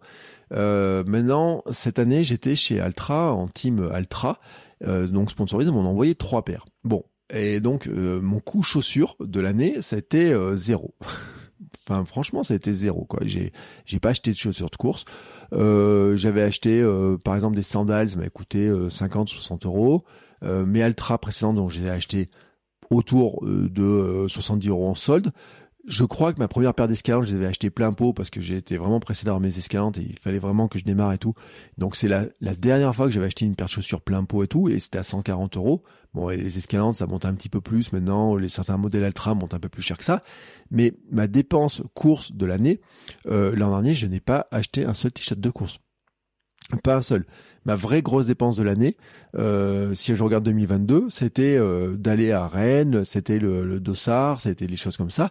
Mais sur l'année, si je regarde mon budget course de l'année, euh, bon, c'est beaucoup d'eau du robinet, beaucoup de sueur dépensée, mes chaussures beaucoup de pas cher, mon short. si j'ai acheté un short, si j'ai fini par acheter un short et une veste quand même avant d'aller faire le 24 heures justement. Euh, peut-être une paire de chaussettes euh, Injinji, vous savez, avec les doigts, euh, et encore non, parce que Hermano m'en avait offert une, celle du, euh, que j'ai prise pour le 24 heures, c'était un cadeau d'Hermano pour mon anniversaire une année. Euh, franchement, honnêtement, j'ai pas des, la course me coûte pas cher. Courir me coûte pas très cher. Et c'est vrai que d'un coup, quand on voit le prix d'un vélo, on dit mais comment je vais faire? Alors après, bien sûr, on pousse les portes de Decathlon et on se dit bah tiens, il y en a des moins chers, etc. Mais j'ai eu des remarques il y a pas longtemps sur Instagram en posant est-ce qu'il y a des questions et tout dessus. Et quand je dis le prix du vélo, on me dit ouch. Certains me disent ouch et tout. Et puis d'autres personnes me disent oui, j'aimerais bien faire du vélo, mais ça coûte trop cher. Et c'est vrai que moi, l'an dernier, c'était un frein. C'est-à-dire que j'avais beau tourner dans tous les sens, je disais, comment je vais faire? Alors j'ai commencé à me tourner vers mon ancien client en lui disant, écoute, j'ai l'idée de faire un gravelman, euh, je sais que tu vends beaucoup de gravel, etc. Est-ce que tu serais intéressé par sponsoriser ce podcast si j'en sais le podcast? Il m'a dit pourquoi pas. Mais de là financer le vélo totalement, c'était compliqué quand même, hein, de là faire ça et tout. Et donc je m'étais dit comment je peux le faire? Est-ce que je peux faire par tel moyen? Est-ce que je peux trouver un sponsor pour euh, faire un nouveau podcast? Euh, Est-ce que euh, il faut que j'attende d'avoir de vendre plus? Est-ce que je dois refaire du, des opérations de freelance? Est-ce que je dois même trouver un boulot pour payer un vélo? Pourquoi pas? Enfin, il faut que je trouve une étape. Et vous savez, j'ai souvent posé la question à certains invités en disant mais comment tu finances ça? Comment tu fais ça? Comment tu arrives à financer tel truc, etc. Et il y avait plein de modes. Pour ça que j'ai fait par exemple épisode avec Agathe qui a expliqué comment elle a fait. Là, elle a fait un dossier de presse pour euh, le marathon des sables, par exemple, qui est magnifique, un dossier de pour chercher des partenaires pour financer son marathon des sables. Ben, c'est comme ça en fait, en disant si j'ai fait cet épisode avec Agathe euh, sur comment elle, elle, faisait des dossiers pour financer, elle, c'était son marathon en Chine, sur la muraille de Chine, etc. C'est de dire, bah, finalement, il y a d'autres pistes que de dire, euh, je peux économiser, euh, je peux vendre un rein, je peux trouver sur le bon coin. C'était une solution que j'avais envisagée. J'avais aussi un vélo dans la grange qu'on a récupéré quand on a racheté la maison il y avait un vélo d'un oncle à ma femme qui est très très ancien. Je m'étais dit, est-ce que ce vélo-là, je peux le transformer? C'est-à-dire partir du cadre, faire une transformation du vélo pour que ça devienne en fait une sorte de gravel vintage un petit peu. Euh, dans les discussions avec les uns et les autres, euh, il y avait le bon coin, il y avait plein de solutions qui étaient envisageables. Bon, moi, il y a un truc quand même, c'est que dans le vélo, je pars de zéro. franchement, je, je, considère que je pars vraiment de zéro. Et je me sentais quand même euh, moyennement rassuré en partant d'un vélo, en me disant, bah, tiens, je vais bricoler moi-même le vélo, c'est compliqué. Donc je m'étais dit, tiens, alors en plus, il y a un petit mécano maintenant qui a ouvert il y a pas longtemps, j'ai commencé à me renseigner. Mais j'y avais vraiment un frein, en fait. C'est-à-dire que l'an dernier, enfin même fin 2021, j'avais lancé en fait le teaser de Kimet 350 en disant je vais me lancer dans euh, le gravelman et vraiment mais j'ai le problème du vélo. Et vraiment tout l'an dernier, tout 2022, j'ai trimballé cette histoire de vélo. Et à Noël, j'ai eu une surprise énorme. Et là, je dois vraiment le dire, j'ai une surprise incroyable. Et je remercierai Alexandra qui a, qui a lancé euh, cette idée-là et tous les hamsters qui ont participé. C'est que sous mon sapin de Noël, il y avait une enveloppe avec en me disant voici, il y a une cagnotte pour euh, payer ton vélo pour faire le gravelman. Et c'est une surprise incroyable. Vraiment, je m'attendais vraiment pas à ça. Ça m'enlève une épingle du pied, une épine du pied, euh, une épingle, ouais, euh, une épingle à nourrice des dossards si on la laisse tomber, une épine du pied. Mais ça m'a mis aussi une force qui est juste hallucinante. C'est vraiment, c'est, je, je ne sais pas comment vous remercier pour tous ceux qui ont participé vous euh, vous savez qui vous êtes, etc. Je ne sais pas comment vous remercier et vous ne vous rendez peut-être pas compte à quel point la force que vous me donnez. C'est-à-dire que maintenant, je suis là, me dit maintenant le gravelman, écoute, t'as tout ce qu'il faut pour le faire. Et qu'est-ce qui me manque? Il manque euh, de pédaler, de m'entraîner, etc. Et donc, vraiment, déjà, c'est il n'est possible que parce que vous êtes là en fait. Vraiment possible que parce que vous êtes là, les uns les autres, et parce que vous m'avez aidé, parce que vous participez à ça. Et c'est vraiment un truc incroyable. Vraiment, j'en reviens pas. Et je dois encore vous remercier euh, pour ça et tout. Et la semaine dernière, donc, je suis allé récupérer le vélo et euh, je suis, euh, bah, j'ai fait ce que j'avais fait en format duathlon en fait. C'est-à-dire que jeudi, je suis parti en courant avec mes chaussures trail à travers les chemins, et puis je suis rentré avec le vélo en prenant la route et les chemins forcément. Et je dois le dire, je détaillerai un petit peu plus. Le vélo, c'est un décathlon. Un tribun en gravel 520 euh, subcompact. J'expliquerai le choix du vélo, pourquoi ce vélo, mais si vous posez la question de pourquoi un vélo neuf, pourquoi chez Decathlon, euh, d'une part c'est parce que je, je le dis, et euh, l'autre jour j'ai fait le premier épisode de Kilomètre 50, je l'ai fait sur le vélo, avec mon micro-cravate, en enregistrant en pédalant, donc en roulant. Et vraiment, c'est que je, quand je vois ces prix des vélos, je me dis, il faut pas, il faut qu'on trouve un moyen aussi pour dire que on peut rouler avec un vélo moins cher. Au début, en fait, j'ai regardé les premiers gravel et tout, j'ai vu des gravel qui étaient beaucoup moins chers que, que celui-ci. Et j'avais dit, est-ce que je peux faire, à partir de quel tarif je peux m'équiper pour faire un gravelman? Quel vélo il faut pour, pour m'équiper? Euh, Est-ce qu'il faut que euh, un vélo à 320 euros, comme il y a chez, chez Decathlon, suffirait ou pas? Probablement en fait. C'est-à-dire que si je, je demandais à Iliès, faut ça rappeler vous l'épisode avec Iliès, sûrement il me dirait oui, parce que lui il a amené des gens à Deauville avec un vélo euh, qui ressemble à un Vélib, donc sûrement qu'il me dirait oui. Mais moi est-ce que je me le sentais? Pas vraiment. Est-ce que je me sentais capable de faire mon propre vélo à partir d'un vélo d'occasion, de transformer? Non. Euh, je pouvais dire, je peux commencer à me préparer. Je peux rendre mon fixie qui est maintenant en fait qui n'est plus un fixie mais qui a deux vitesses. Je me dis avec mon combien je peux faire à de kilomètres Sûrement pas un gravelman, mais je dois pouvoir faire 50 km, oui, je les ai presque déjà fait hein, dessus, euh, même en fixé à l'époque. Je dois pouvoir faire jusqu'à 100.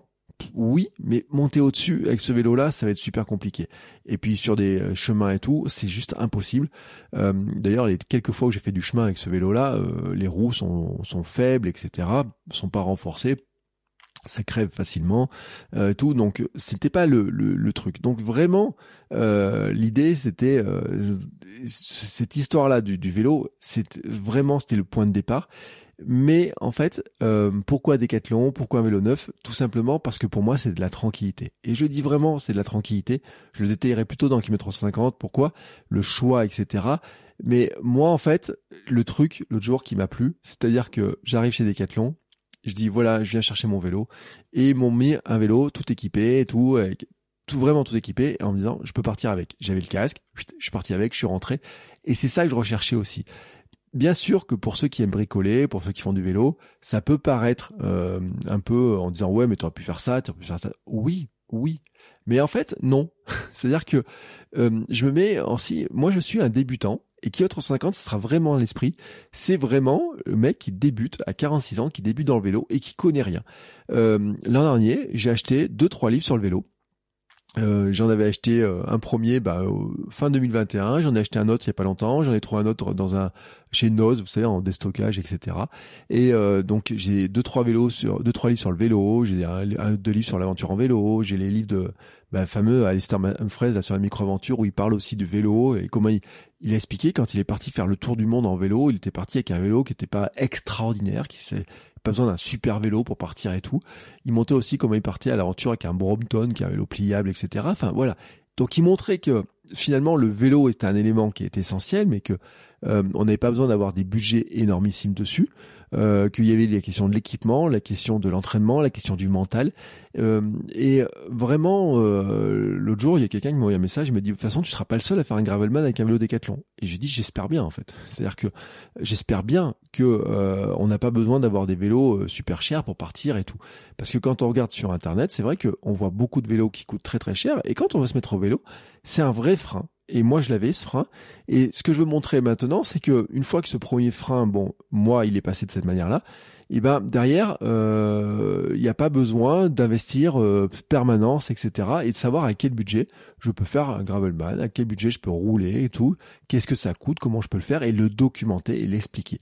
Alors bien sûr, sur ce vélo, il va un petit peu évoluer.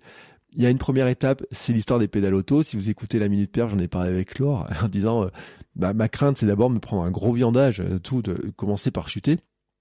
J'ai pas joué avec le feu euh, l'autre jour quand même. quand je suis allé récupérer le vélo, au départ, j'avais demandé au, au vendeur, j'ai dit si j'achète des pédales, vous m'installez mes pédales automatiques dessus, me dit oui, pas de problème. Et je suis quand même parti dans mon sac à dos quand je suis allé chercher le vélo, j'ai mis les pédales automatiques et j'avais des cales en fait pour les transformer en pédales plates. Il y a des systèmes de cales qui existent en me disant je me sens pas déjà de mettre les pédales automatiques, plus les chaussures, plus le vélo, découvrir le vélo, dans avec les grandes routes autour et tout. Je me dis c'est pas le bon plan. Et quand je suis arrivé, en fait, le vélo, bah, il est livré pour qu'on puisse rouler avec. Vous savez, il y a des pédales plates avec des espèces de, de, de, de trucs pour mettre les pieds.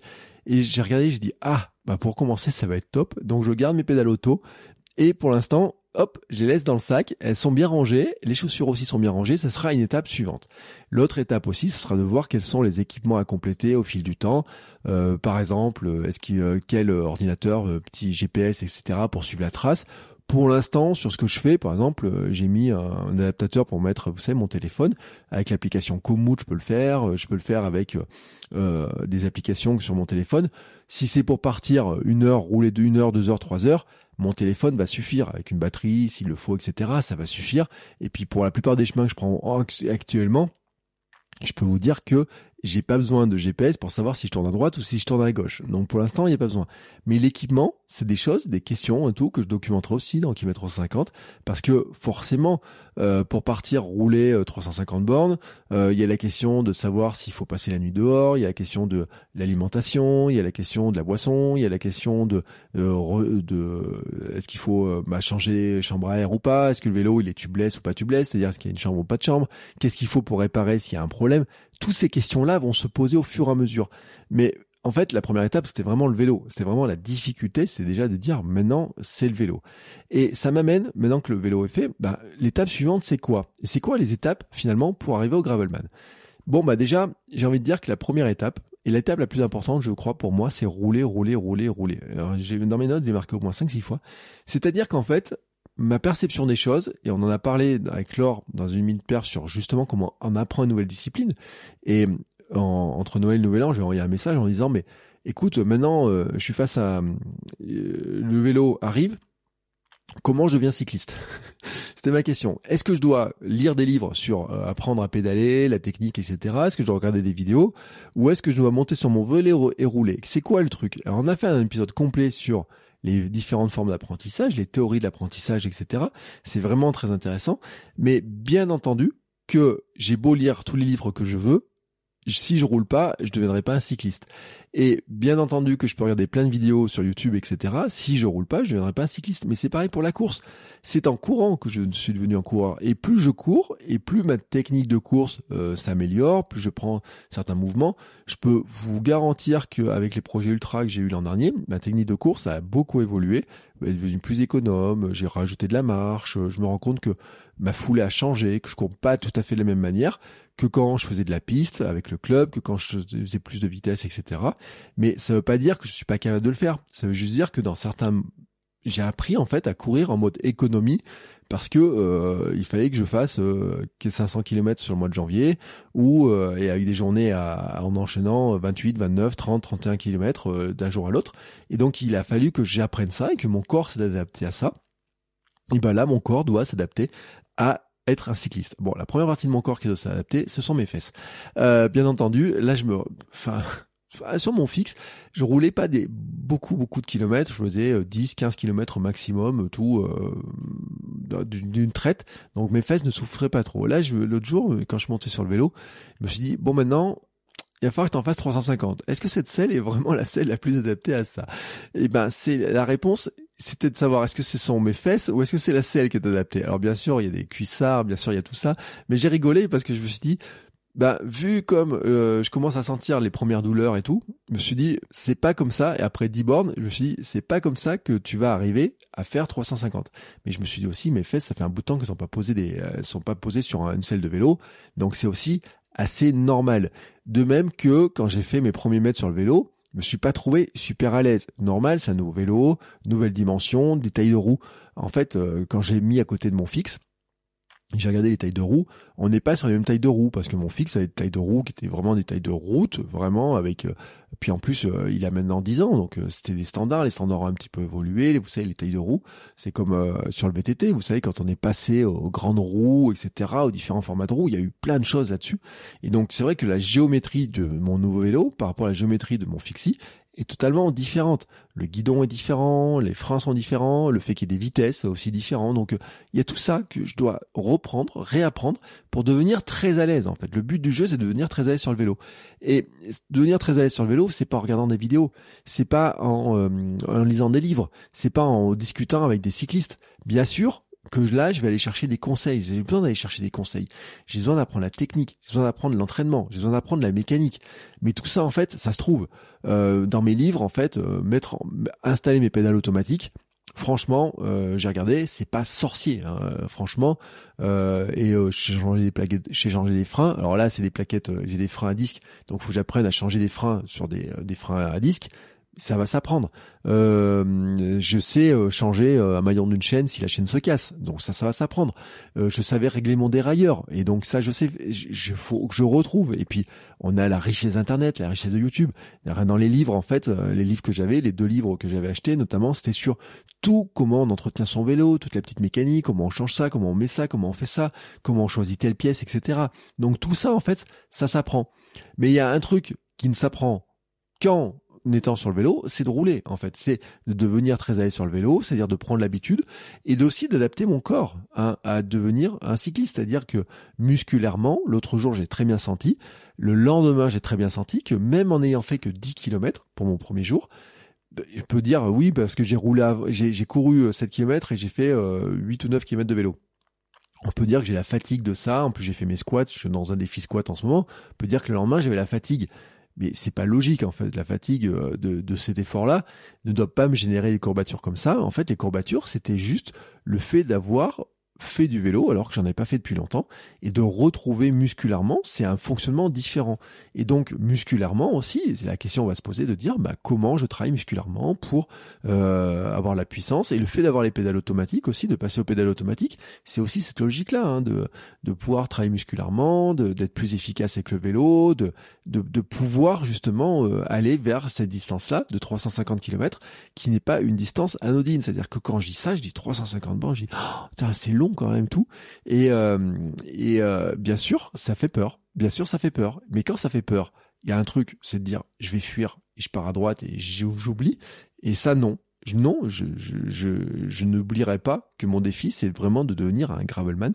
Et donc, maintenant, en fait, il y a première étape, c'est vraiment de passer à l'état de devenir le cycliste, en fait. C'est-à-dire de dire, maintenant, t'as le vélo, euh, t'as euh, l'équipement de base, t'as plus qu'à partir rouler, mais en fait, il faut le faire régulièrement. Et c'est-à-dire que là, qu'est-ce qui va se passer? Bah, euh, dans les dans mes semaines, bon, en ce moment, on a un peu de neige et tout. Je vais attendre que ça se réchauffe un petit peu, un petit peu plus. Mais c'est euh, rouler, rouler, rouler, c'est-à-dire reprendre l'habitude de rouler. Euh, je dis reprendre parce que finalement, quand je roulais en fixie, je faisais environ 2500 km par an parce que j'allais donner mes cours en vélo, j'allais à la gare, je mettais le vélo dans le train, j'allais à droite à gauche, je roulais un petit peu. Donc finalement, je roulais un petit peu tous les jours. Et là, plutôt que de rouler un petit peu tous les jours, que ce que je peux faire, ce que je ferai sûrement cet été, c'est aussi d'ajouter des grandes distances, c'est-à-dire d'allonger les distances et d'allonger petit à petit les distances, justement pour me rapprocher. Parce que c'est ça, en fait, la, la grande étape suivante pour moi. C'est-à-dire qu'il y a s'entraîner à rouler, rouler, rouler, rouler, rouler, je l'ai dit, apprendre tout ce qui est la technique, l'entraînement, la mécanique, euh, adapter mon corps et tout, découvrir les contraintes, découvrir aussi comment on s'entraîne, hein, vraiment. Mais maintenant, c'est mettre en place le plan qui m'amène au départ du gravelman et qui m'amènera à l'arrivée. Et ça, en fait, on revient sur la notion de plan, de, de, de, jalon, de projet, etc. Euh, c'est de dire quels sont finalement les ingrédients que je dois mettre dedans pour faire en fait en sorte que je sois prêt. Et donc c'est déjà de faire un plan pour être prêt, c'est déjà de définir quel sera le Gravelman. Alors, pour l'instant, je dois le dire, il n'est pas déterminé. J'ai regardé encore ce matin le site du Gravelman. J'avais des trucs en me disant, bah tiens, le plus proche, c'est l'Auvergne. Mais je me rappelle des dates de l'an dernier. Je me dis, oui, mais l'Auvergne, il est dans pas longtemps, en fait. Ça me laisse vraiment pas beaucoup de temps. Est-ce que je serai prêt? Ou alors, est-ce que il faut que je me dise, bah tiens, je peux faire un demi-Gravelman? Euh, s'il y a une trace de 120 km, pourquoi pas? À la limite, est-ce que en euh, 3 mois ou 4 mois, je sais pas combien de temps il reste, est-ce que je peux être prêt pour faire un demi-gravelman? C'est une vraie question que je me pose. Et est-ce que ce demi-gravelman peut être ensuite une étape pour faire le vrai gravelman? Et par exemple, un gravelman qui serait, par exemple, au mois de septembre, il sera pas en Auvergne, il sera plus loin, mais est-ce que ça peut être ça l'étape? C'est une vraie question que je me pose. Et pour l'instant, je n'ai pas répondu à cette question-là. Alors, bien entendu, comment je réponds à cette question? Bon, je peux toujours envoyer un message à Stéphane Yarick, hein, qui va me dire, bah oui, euh, start with leg et finish with mental. Euh, donc, si je demande à Elias, il me dira, bah oui, tu peux le faire. Euh, si tu as fait 50, tu peux faire 100. Si tu fait 100, tu peux faire 200. Si tu as fait 200, tu peux faire 300. Je, je, je les connais, ces trucs-là. Mais maintenant, c'est de dire, oui, comment? Comment je fais? Est-ce que je peux le faire? Comment je peux le faire? Quel est le plan? Quels sont les jalons? Et justement, quels sont les jalons? Et euh, des jalons pour dire, tiens, je peux fêter les différentes étapes. Bah, je peux fêter d'avoir fait 25, je peux fêter d'en avoir fait 50, et puis je peux me fêter d'en avoir fait 100. Tiens, bah, si j'ai fait 100, le jour où j'aurais fait 100, je serais pas très loin finalement de cette histoire de faire les 120 premiers du, euh, du, euh, du Gravelman, et peut-être que je peux faire un demi-Gravelman Auvergne. Pourquoi pas? Ça fait partie en fait vraiment de, de ma réflexion, mais en tout cas, c'est me dire quelles sont les étapes que je dois valider quels sont les jalons qui me montrent que d'une part je suis sur la bonne voie, qui vont me mettre en confiance sur ma capacité à faire ce gravelman et ma capacité à le finir. Et c'est vraiment ça qui est important là tout de suite, c'est la définition de ça, c'est-à-dire de faire un plan et me dire bon, le gravelman que j'envisage, il a telle date, quelles sont toutes les étapes que je vais poser qui vont me permettre d'y arriver? Et ça, c'est vraiment un plan. Et que vous soyez sur n'importe quel type euh, de course, d'aventure que vous voulez poser, de, toute façon, on est toujours là-dedans. C'est-à-dire qu'à un moment donné, il faut valider les différentes étapes. Je voyais pour ceux qui préparent le marathon des sables, eux, ils sont sur une étape de validation aussi de l'alimentation, de d'acheter le sac qui aura le bon poids, de s'habituer à courir avec un sac à dos, de mettre du lyophilisé, de manger lyophilisé, de voir s'il digère lyophilisé, de voir si c'est bon, si c'est pas bon, s'ils vont le supporter, comment ils vont le faire et tout. Moi aussi, j'ai ces questions-là qui vont se poser. Et la question, c'est de savoir comment je le valide. Comment je valide, par exemple, que je suis capable de faire déjà 100 km de vélo Comment j'arrive à cette étape-là et comment je valide ça? Et eh ben tout ça, ce sont des étapes euh, que je dois passer. Et comment je vais le passer? Bien entendu, rouler, rouler, rouler, me renseigner, le podcast, avoir des invités, prendre des conseils à droite à gauche, etc. Recevoir vos conseils, n'hésitez pas si vous en avez, en discuter dans le Running Club. Et puis j'ai décidé de me définir aussi des mini-aventures pour préparer en fait ce défi, d'ailleurs d'avoir des petites aventures à moi, m'inventer en fait mais bah, des petits objectifs qui me permettent de me rapprocher de ça. C'est quoi par exemple quand je parle de mini objectifs Bah vous savez que je suis un adepte en fait de ce que j'appelle le coffee run. Et le coffee run c'est quoi? C'est je pars en courant et je vais euh, me chercher un café euh, chez euh, alors principalement chez Luc du Willy Break, ceux qui sont dans la région clermontoise, Willy Break, vous le trouvez chez Amalière, Aubière, etc. Moi, il se trouve que quand je vais, si je parle dimanche matin, il est à environ 9-10 km de la maison. Donc l'aller-retour, euh, ça me fait presque un semi, vous voyez, pour aller boire un café. Et pour, alors avant, il était plus proche le vendredi, j'avais juste 2 km à faire, j'en faisais un petit peu plus, je faisais des, tours, j'en faisais un petit peu plus. Mais maintenant, bon, il faut que j'aille euh, un peu plus loin, euh, au Bière, de, de, là où j'habite. Oh, la trace la plus courte, c'est 9 km pour y aller, 9 km pour, pour rentrer. Donc ça fait 18 pour aller boire un café et manger un cookies. Mais en fait, c'est mon kiff. C'était, c'est vraiment mon kiff. Je l'ai déjà fait en vélo. J'avais déjà fait un jour en fixie euh, sans aucun problème. Et donc, je me dis avec mon gravel, je peux le faire. Je peux même allonger les chemins. C'est-à-dire que je peux passer sur une petite montagne, je peux prendre ce chemin-là, je peux faire un autre truc et tout. Et au lieu de me faire un truc en disant, bah, je le fais en 9 bornes, Bon, euh, simple, mon objectif, j'oublie pas que c'est d'allonger la distance. Je peux très bien me dire que finalement sur la matinée, euh, je peux faire le chemin aller, par exemple, je peux le faire en 20 ou 25 bornes. Et que le retour, je peux le faire en 9 si je suis fatigué ou je peux le faire en 10 ou en 15 ou en 20 et que finalement ma sortie euh, coffee bike, on va appeler ça plutôt qu'un coffee run, on va appeler ça un coffee bike, eh ben, elle n'est pas obligée de faire 18 km, elle peut faire 40 ou 50 ou 60 en fonction de mon avancée, mais que en plaçant tout simplement cet objectif d'aller dire bah tiens je vais discuter un petit moment avec Luc, boire un petit café parce que ça me fait plaisir, manger un petit cookie, eh ben c'est pour moi une sorte de préparation, c'est un objectif, ça fait partie en fait des micro objectifs et en prenant des points en disant tiens je peux passer par là, passer par là, etc. Partir à tel moment, euh, prendre les chemins euh, en partant. Euh, alors le problème du vélo, c'est-à-dire que partir de nuit comme je le fais en courant, c'est toujours plus problématique. Euh, les histoires des frontales et euh, tout ça avec les voitures et tout. En vélo, je sais pas à quel point prendre les chemins, comment ça va se passer, mais là aussi c'est une question, une vraie question que je me pose par rapport au gravelman, c'est-à-dire sur le gravelman, euh, les moments, quel moment de, jour, de nuit, comment rouler, comment s'entraîner à ça et tout vraiment, c'est tout un ensemble de choses que, que, je peux me préparer, euh, auxquelles je me pose des questions aussi sur cette préparation-là. Et puis, j'ai d'autres e-, exemples de, de, petits défis. Il y a un défi dont j'ai parlé, euh, j'en ai parlé à quelques personnes, j'en ai un petit peu parlé. J'ai, vous savez, le matin, c'est ce que je dis, euh, j'en ai parlé tout à l'heure, j'ai ma, ma cafetière Aeropress Go. Et le matin, souvent, à partir du printemps, l'été, je pars avec, je la mets dans mon sac, et je pars courir des fois, je fais des grands chemins et j'arrive au sommet de ma petite montagne. Je me prépare un café en regardant le lever du soleil. Bon, ça c'est mon petit kiff. Et je me dis maintenant, avec le gravel, où est-ce que je pourrais aller boire mon café? Est-ce que je peux pas changer de sommet de montagne? Plutôt que de prendre la montagne qui est à 3 km en courant, est-ce que je peux pas aller prendre la montagne qui est à 10, à 15 Et l'une des montagnes qui me tente le plus, c'est le Puy de Dôme. Le Puy de Dôme, c'est mythe. Cette année, il y aura le Tour de France qui va y arriver. Et quand j'étais gamin, j'ai vu le, une arrivée au sommet du Puy de Dôme. J'ai vu les coureurs monter le Puy de Dôme. Et même à l'époque, j'ai vu les hommes et les femmes, parce qu'il y avait les femmes qui arrivaient avant, Jenny Longo et compagnie. Et j'ai vu ces images-là. J'ai vu ces champions qui montaient, qui tordaient les vélos et tout. J'étais tout gamin, mais j'ai vu le Tour de France à Clermont. Je l'ai vu plusieurs fois, je crois, mais je l'ai vu sur le Puy de Dôme. J'ai vu cette montée-là et c'est un truc qui m'a marqué. Et le, le Puy de Dôme en vélo, on peut pas le monter. Alors cette année, je voudrais faire la course qui permet de le monter en courant, mais je me suis dit quand même, ça serait sympa d'y amener le vélo, ou en tout cas d'y aller d'une manière ou d'une autre, mais plutôt que d'y aller en voiture et de monter à pied, pourquoi je pourrais pas y aller en vélo? Et j'ai commencé à regarder les traces, comment je peux faire les traces. Alors c'est là que je sors des applications comme Komoot et compagnie, mais là aussi j'en parlerai dans Km 350, en me disant, bah, un jour, pourquoi je partirais pas avec, bah, il faudra que je mette une sacoche sur le vélo, tiens, ça me permettra de mettre une sacoche, mettre ma cafetière, mettre mon café, prendre de l'eau, trouver un système, et aller jusque là-bas. Et puis euh, une fois là-bas, bah oui, monter avec le vélo euh, sous le bras et tout, mais m'installer là-haut. Et est-ce que je peux y arriver pour le lever du soleil? Est-ce que je peux y arriver pour euh, euh voir, en tout cas juste pour le spectacle, voir un truc? Je sais pas. C'est une vraie question. Et c'est une partie de micro-aventure que je veux rajouter. Et en fait, je vais faire des micro-aventures comme ça. Je me dis maintenant avec le vélo, je pourrais aller à tel endroit. Je peux suivre telle piste cyclable. Ils sont en train de nous faire une piste cyclable, par exemple, qui va dans le sud de la France. Et puis notre piste cyclable, alors bien sûr, euh, elle viendrait, euh, elle reviendrait du nord. Je me dis tiens, si je peux la suivre un petit peu le chemin, jusqu'où je peux aller.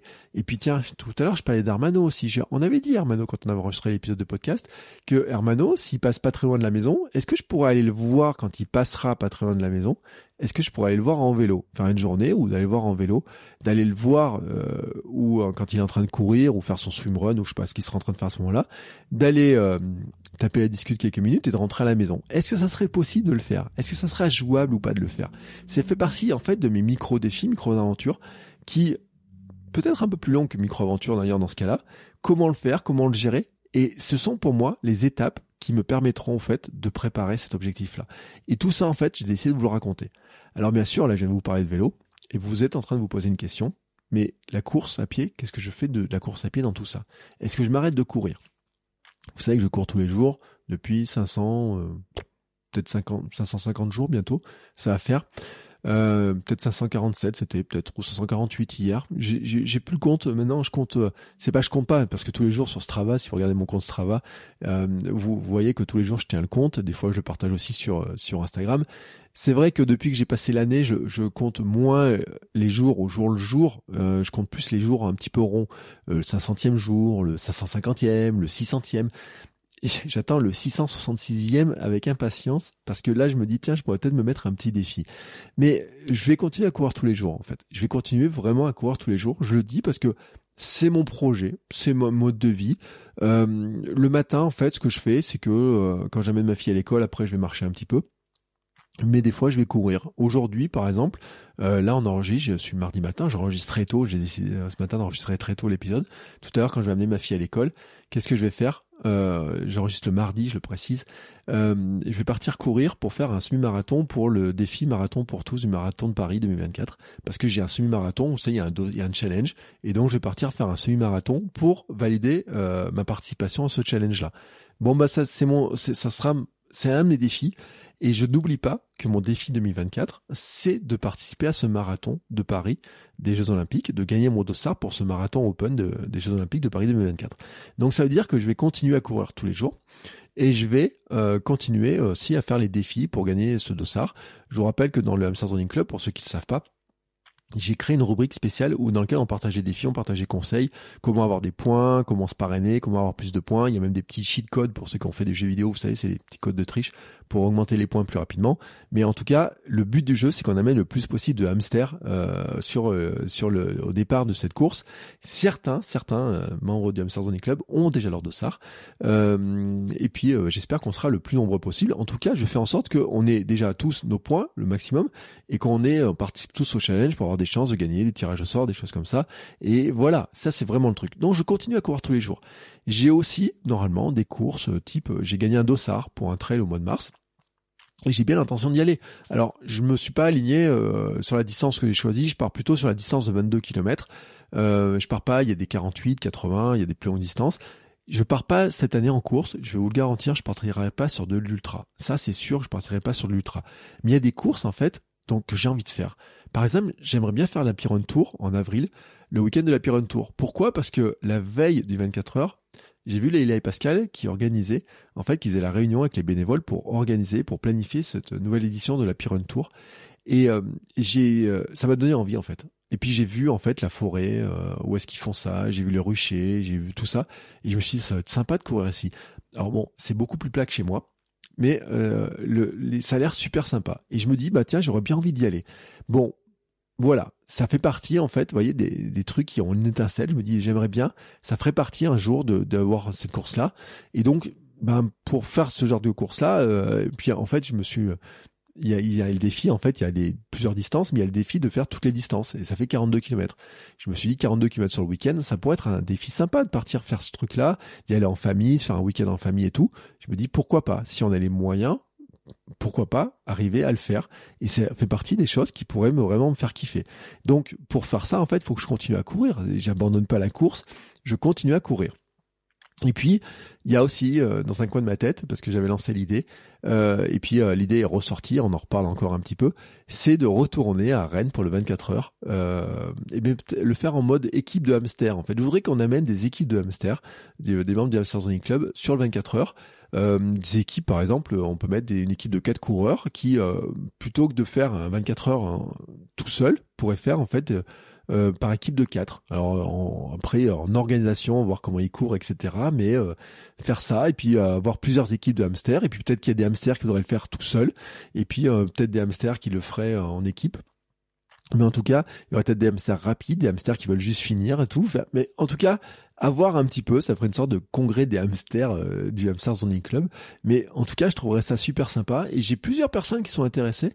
Euh, et puis, euh, j'avais envoyé un message à Mehdi, on a tagué un peu Mehdi pour voir un peu quelles sont les dates, etc. Et donc, pour faire ça, eh ben oui, il faut continuer en fait à courir. Et donc, c'est de voir comment tout ça va se mixer. Et vraiment le mix pour moi, c'est qu'on va, je vais arriver en fait sur tester quelque chose et on va en parler dans, dans minute perf bientôt avec Laure. C'est le fameux entraînement croisé. C'est le fameux croisement des, des, des, des sports. Jusqu'à maintenant, et en tout cas l'an dernier, j'étais quand même très axé, vraiment très axé sur la partie course à pied. J'ai vraiment, j'ai couru euh, euh, 2500 km environ. J'ai eu le challenge 496, j'ai eu le challenge du 24 heures. Donc j'étais plutôt sur de la longue distance, sur de l'ultra et tout. Euh, et puis entre temps, avec des petites séances, euh, avec des périodes où je courais pas beaucoup, où je faisais juste mon miles, etc. tous les jours. Puis des moments où j'ai beaucoup allongé, euh, des semaines à 90, une semaine à 190, euh, des semaines à 30, 40 km. j'ai eu vraiment ce mix-là. Mais en tout cas, c'était vraiment une gestion de mon énergie, mais qui était basée beaucoup sur la course à pied. Euh, j'ai très peu nagé, j'ai fait très peu de vélo. Je crois que j'ai 50 km de vélo l'an dernier, je dois avoir 10 km de natation. Euh, au total, hein, et encore, je dis 10 km de natation. Enfin, j'ai dû aller trois fois à la piscine et euh, j'ai fait un peu de nage à la mer. Pour ça, je dis 10. sur Strava, je crois que je les ai même pas, en fait. je sais pas, pas si j'ai 50 km de vélo et 10 km de natation sur mon Strava. Bref, en tout cas, j'ai pas grand chose, mais vraiment, je voudrais mixer sur l'entraînement croisé. Et puis, vous savez aussi qu'il y a bien sûr mon projet de recomposition corporelle, c'est-à-dire euh, continuer à perdre un peu de gras, prendre du muscle, euh, tailler un peu mes abdos. Euh, enfin voilà, c'est un peu, c'est un peu mon, truc aussi. Dans, il y a le vieillard galopant, mais j'aimerais bien, et j'ai mis une image, j'aimerais bien que le vieillard galopant, il soit pas tout flasque aussi. Hein, vous voyez, c'est pas être un vieillard galopant flasque, c'est être un cinquantenaire déjà. Euh, je, je, sais pas comment le dire en fait, mais euh, je peux pas appeler ça un cinquante, enfin, je peux pas appeler ça un cinquantenaire beau gosse. C'est pas parce que je me, je me qualifierai jamais de beau gosse. Donc ça c'est pas possible. Mais en tout cas, un cinquantenaire en forme. Et euh, moi, la cinquantaine, elle est dans trois ans en fait. Et donc, c'est euh, un cinquantenaire en forme pour moi, c'est euh, musclé, c'est euh, capable de courir, capable de nager, capable de faire du vélo, capable d'enchaîner les sports et tout. Et pour ça, en fait, c'est vraiment miser sur l'entraînement croisé. C'est-à-dire moins courir, mais continuer à courir, et rajouter du vélo, et continuer à faire de, de, la musculation, et vraiment travailler sur cet ensemble-là, et puis ajouter petit à petit de la natation. Alors comment je vais organiser un petit peu mon temps? Je vous en parlerai, je pense. Euh, j'en parlerai un petit peu dans la dans l'année pour vous expliquer exactement comment tout ça va fonctionner. C'est aussi le but de kilomètre 350. C'est aussi pour ça kilomètre 42 continue, qu'il y aura des FAQ, qu'il y aura tout un tas de choses comme ça. C'est en fait d'imaginer qu'il y aura des séances clés de course et puis des séances clés de vélo et de voir l'enchaînement, comment enchaîner ce truc-là. Euh, bien sûr que les séances clés de vélo sont extrêmement importantes. C'est quoi des séances clés de vélo? Bah ça, je dois le définir. Autant des séances clés de course, je suis capable de définir. En ce moment, par exemple, des séances clés de course, c'est une séance clé qui va être basée sur la vitesse, ou alors une séance clé qui va être basée sur la distance. Aujourd'hui, par exemple, mon 21 km, plutôt une distance clé distance. Hein, dire, euh, voilà, je dois faire 21 km pour valider le défi.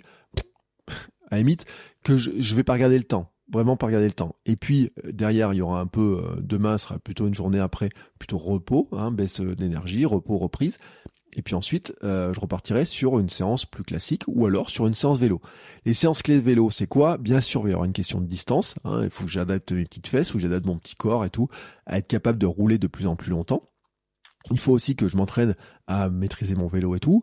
Il faut aussi que je m'entraîne peut-être et très probablement aussi sur la maîtrise technique du vélo. Et là, je le, je le redis, c'est-à-dire que dans mes séances clés, je pense que probablement il y a des séances où c'est euh, d'aller faire euh, du chemin, du gravel, etc. pour m'entraîner sur du passage, sur des trucs où il y a des cailloux, sur de la boue, il y aurait des trucs qui sont pas très agréables à passer ou très faciles, mais qu'il faut que je m'entraîne à le faire. Et je pense que dans des séances clés vélo, et je dis bien je pense, parce que pour l'instant je ne l'ai pas déterminé, et c'est pour ça aussi que euh, je vais faire des épisodes avec des invités, je vais leur demander leurs conseils, comment ils en pensent, qu'est-ce qu'on travaille, que je vais regarder des vidéos, je vais regarder des livres, je vais me renseigner, je vais me documenter, je vais raconter tout ça. C'est-à-dire que moi, dans mon esprit, il y a des séances qui vont devoir me dire, bah, une séance clé, par exemple, ça va être d'apprendre à mettre les pédales euh, automatiques, d'apprendre à rouler avec les pédales automatiques, les clipser, les déclipser, etc., d'être à l'aise avec ça. Des séances clés pour bien maîtriser le vélo, pour vraiment euh, passer dans des passages plus compliqués, prendre un petit single peut-être un jour, peut-être euh, travailler les descentes, euh, enfin tout un tas de choses. comment monter, travailler de la montée et tout. Et puis des séances clés qui seront plutôt sur de la distance, c'est-à-dire faire rouler 50, rouler 100 km pour justement rentrer euh, cette, ces habitudes de distance et puis travailler aussi l'alimentation, comment je m'alimente, comment je bois, tout ça en fait, vraiment tout ça. Mais pour l'instant, je dis, j'imagine en fait que ces séances clés, ça peut être ça. J'imagine. Pour l'instant, autant en course, les séances clés, je suis capable de les définir, autant en vélo, je répète, je suis un débutant et donc je dois tout apprendre. Et puis, j'ai dit, je continuerai donc musculation, renforcement musculaire. Cet été, j'ajouterai probablement aussi un petit peu de natation. Et en fait, il y a un truc que je m'interdis pas de, faire dans l'année, c'est un petit triathlon en mode découverte. C'est-à-dire que si un jour je pouvais avoir un petit triathlon euh, avec une distance qui permet de faire un petit peu de natation, euh, la partie vélo et la partie course, enchaîner ça euh, en disant que j'ai pas d'entraînement spécifique, mais que ça soit vraiment sur la découverte, que ce soit un truc un peu sympa, etc. Peut-être, euh, pourquoi pas triathlon cross d'ailleurs, hein, euh, je veux dire avec un format euh, hors cross qui soit adapté en fait à chemin un peu gravel, etc. pourquoi pas En fait, vraiment pourquoi pas Une première découverte qui sera aussi un pas en fait en me disant bah tiens la complémentarité de tout ça m'amènerait petit à petit ensuite vers le projet Ironman qui serait probablement pas 2024 parce que si j'ai mon dossier pour marathon de Paris, l'objectif de l'année sera vraiment marathon de Paris 2024 enfin le marathon des Jeux Olympiques. Donc le l'Ironman serait repoussé, mais en tout cas qui serait un premier pas en fait de découvrir un petit peu ça aussi, de de voir un petit peu ce que c'est, de tester, de découvrir un petit peu ce truc-là. Euh, je m'interdis pas. En fait, franchement, je m'interdis pas dans l'année de placer ça. Si un jour il y a l'occasion, s'il y a un truc sympa, s'il y a une une occasion de pouvoir le faire et tout, je m'interdis pas un jour de pouvoir le faire parce que sur le plan de l'équipement, je considère que j'aurai tout ce qu'il faut pour pouvoir le faire. Euh, j'ai même la trifonction d'ailleurs. J'avais acheté une trifonction pour le pour le swimrun. Donc j'ai une petite trifonction de base. J'ai des baskets pour courir. Euh, j'ai mes pieds, mes mains pour euh, pour nager et j'ai le vélo pour rouler. Alors même si c'est pas l'équipement du triathlète parfait, etc., de, de trucs parfaits, en tout cas, je m'interdis pas de pouvoir tester sur un petit triathlon en mode découverte, de voir ce que c'est, pour juste aussi le kiff, et juste aussi pour voir ce que c'est, et vraiment découvrir un petit peu plus. ça, ça serait mon truc. Et d'ailleurs, le jour, le 666e jour, le 6666 là, euh, qui arrive euh, bah, dans euh, environ 110 jours, donc dans trois mois, je m'interdis pas en fait de me faire un petit défi triathlon à moi, c'est-à-dire que je disais à ma femme, je dirais tiens, je pourrais aller nager, alors nager 600 mètres minimum, bon c'est pas beaucoup, 600 mètres ça passera, faire 60 km de vélo et terminer par 6 km de course. Je m'interdis pas de faire ça en fait. Je pense que je vais fêter ça. Euh, c'est, euh, ça serait mon projet à moi. Alors 666 d'ailleurs, c'est un, un, chiffre qui est un, qui est un peu drôle parce que euh, il y en a qui ont des projets 666 qui sont beaucoup plus élevés. Euh, Steven Yari qui a un projet 666.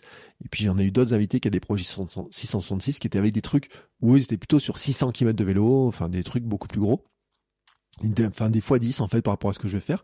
Mais en fait, ce 600 mètres de natation, 60 km de vélo, 6 km de course, j'ai l'impression en fait que c'est euh, un premier pas en fait, c'est une sorte de mon mini euh, triathlon à moi.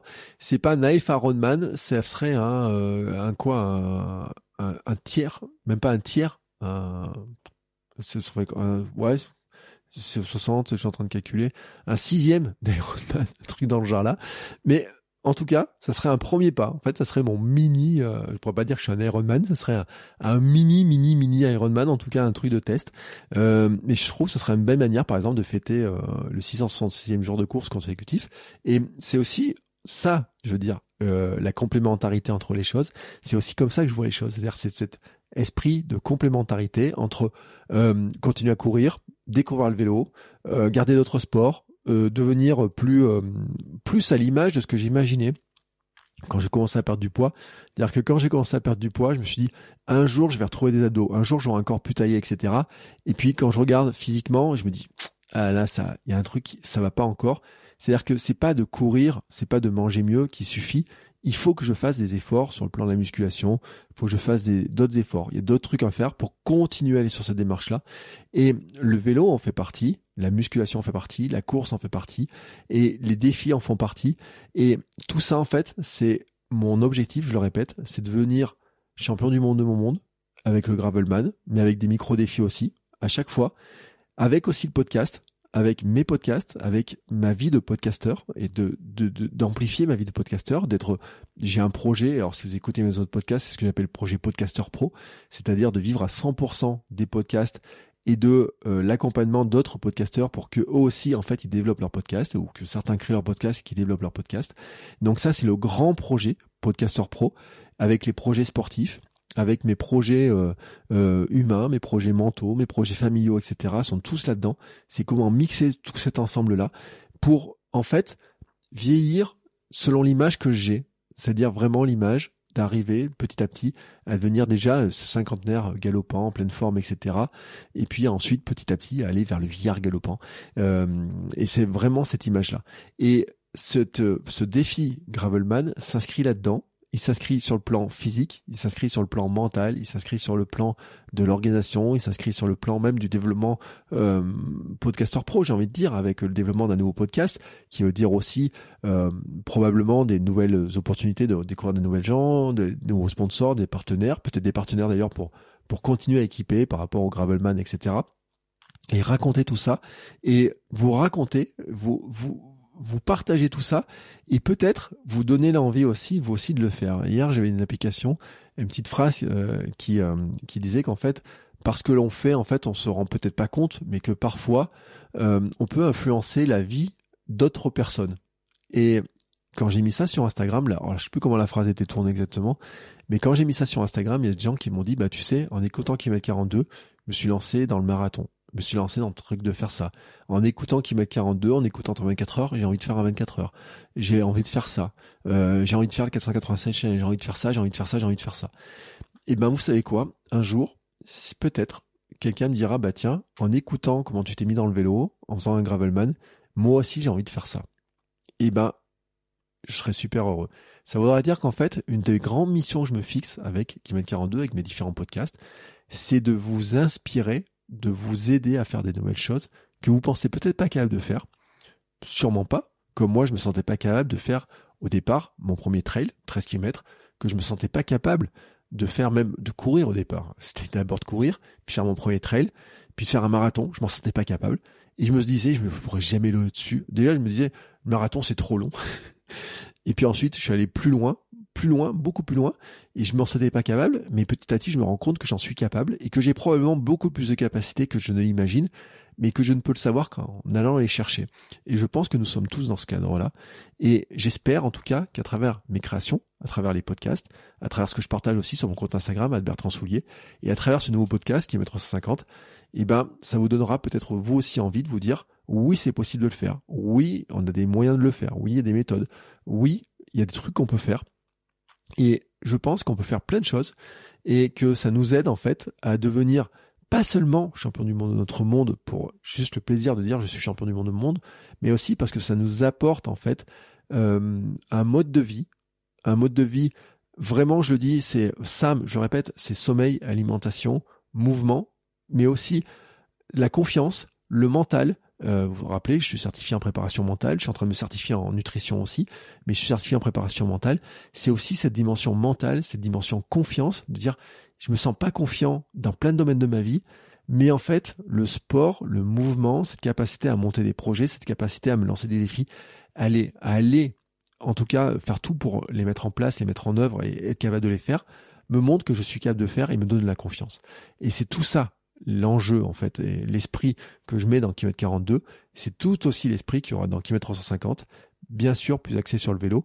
Et c'est la complémentarité. En fait, globalement, on pourrait dire que imaginez que j'ai un gros podcast qu'on pourrait appeler euh, bouger. Bouger plus. Et euh, dans lequel il y aurait une rubrique qui mettre 350 pour le vélo, une grande rubrique qui est mettre 42 avec les différentes sous-rubriques sur l'entraînement, sur le conseil, sur les épisodes inspirants du mercredi. Et puis aussi sport et nutrition sur la partie spécifiquement euh, nutrition, sport, euh, bien manger, mieux manger, mieux manger pour nous, pour la planète aussi, enfin et l'équilibre et manger sainement et pas manger du transformé à gogo, etc. Et que tout ça en fait, ce soit un grand, euh, un grand podcast, un grand truc d'écoute pour vous aider, vous accompagner et pour m'aider moi et pour vous accompagner vous, finalement à devenir tous champions du monde de notre monde, mais à mieux vieillir et euh, devenir ces vieillards et galopantes. Et ça, c'est la grande idée en fait de tout ça. Euh, et bien sûr, si vous voulez suivre tout ça, bah vous faites, vous cherchez Bertrand Soulier sur euh, sur votre application de podcast. Ça marche sur toutes les applications de podcast. Le kilomètre 150 est quasiment partout, à peu près partout. Vous allez tomber sur les premiers épisodes et vous allez voir petit à petit les, euh, les nouveaux épisodes. Et puis bien sûr, vous pouvez me suivre sur les réseaux sociaux, Bertrand Soulier et sur mon compte bertrandsoulier.com. On se retrouve très bientôt à la fois sur Kilomètre 42, sur Kilomètre 350, sur Sport Nutrition et bien entendu sur l'Amsterdam Running Club. Je vous souhaite à tous une très très très très très très belle journée. Euh, vous savez moi mon programme du jour, vous savez mon programme des mois qui viennent. Euh, n'hésitez pas à me partager les vôtres. N'hésitez pas aussi à nous envoyer des questions, euh, alors moi directement, dans l'Amsterdam Running Club aussi, ou pour la question avec Laure de la Minute Perf. Et bien sûr, on se retrouve très bientôt pour de nouveaux épisodes. Ciao ciao les sportifs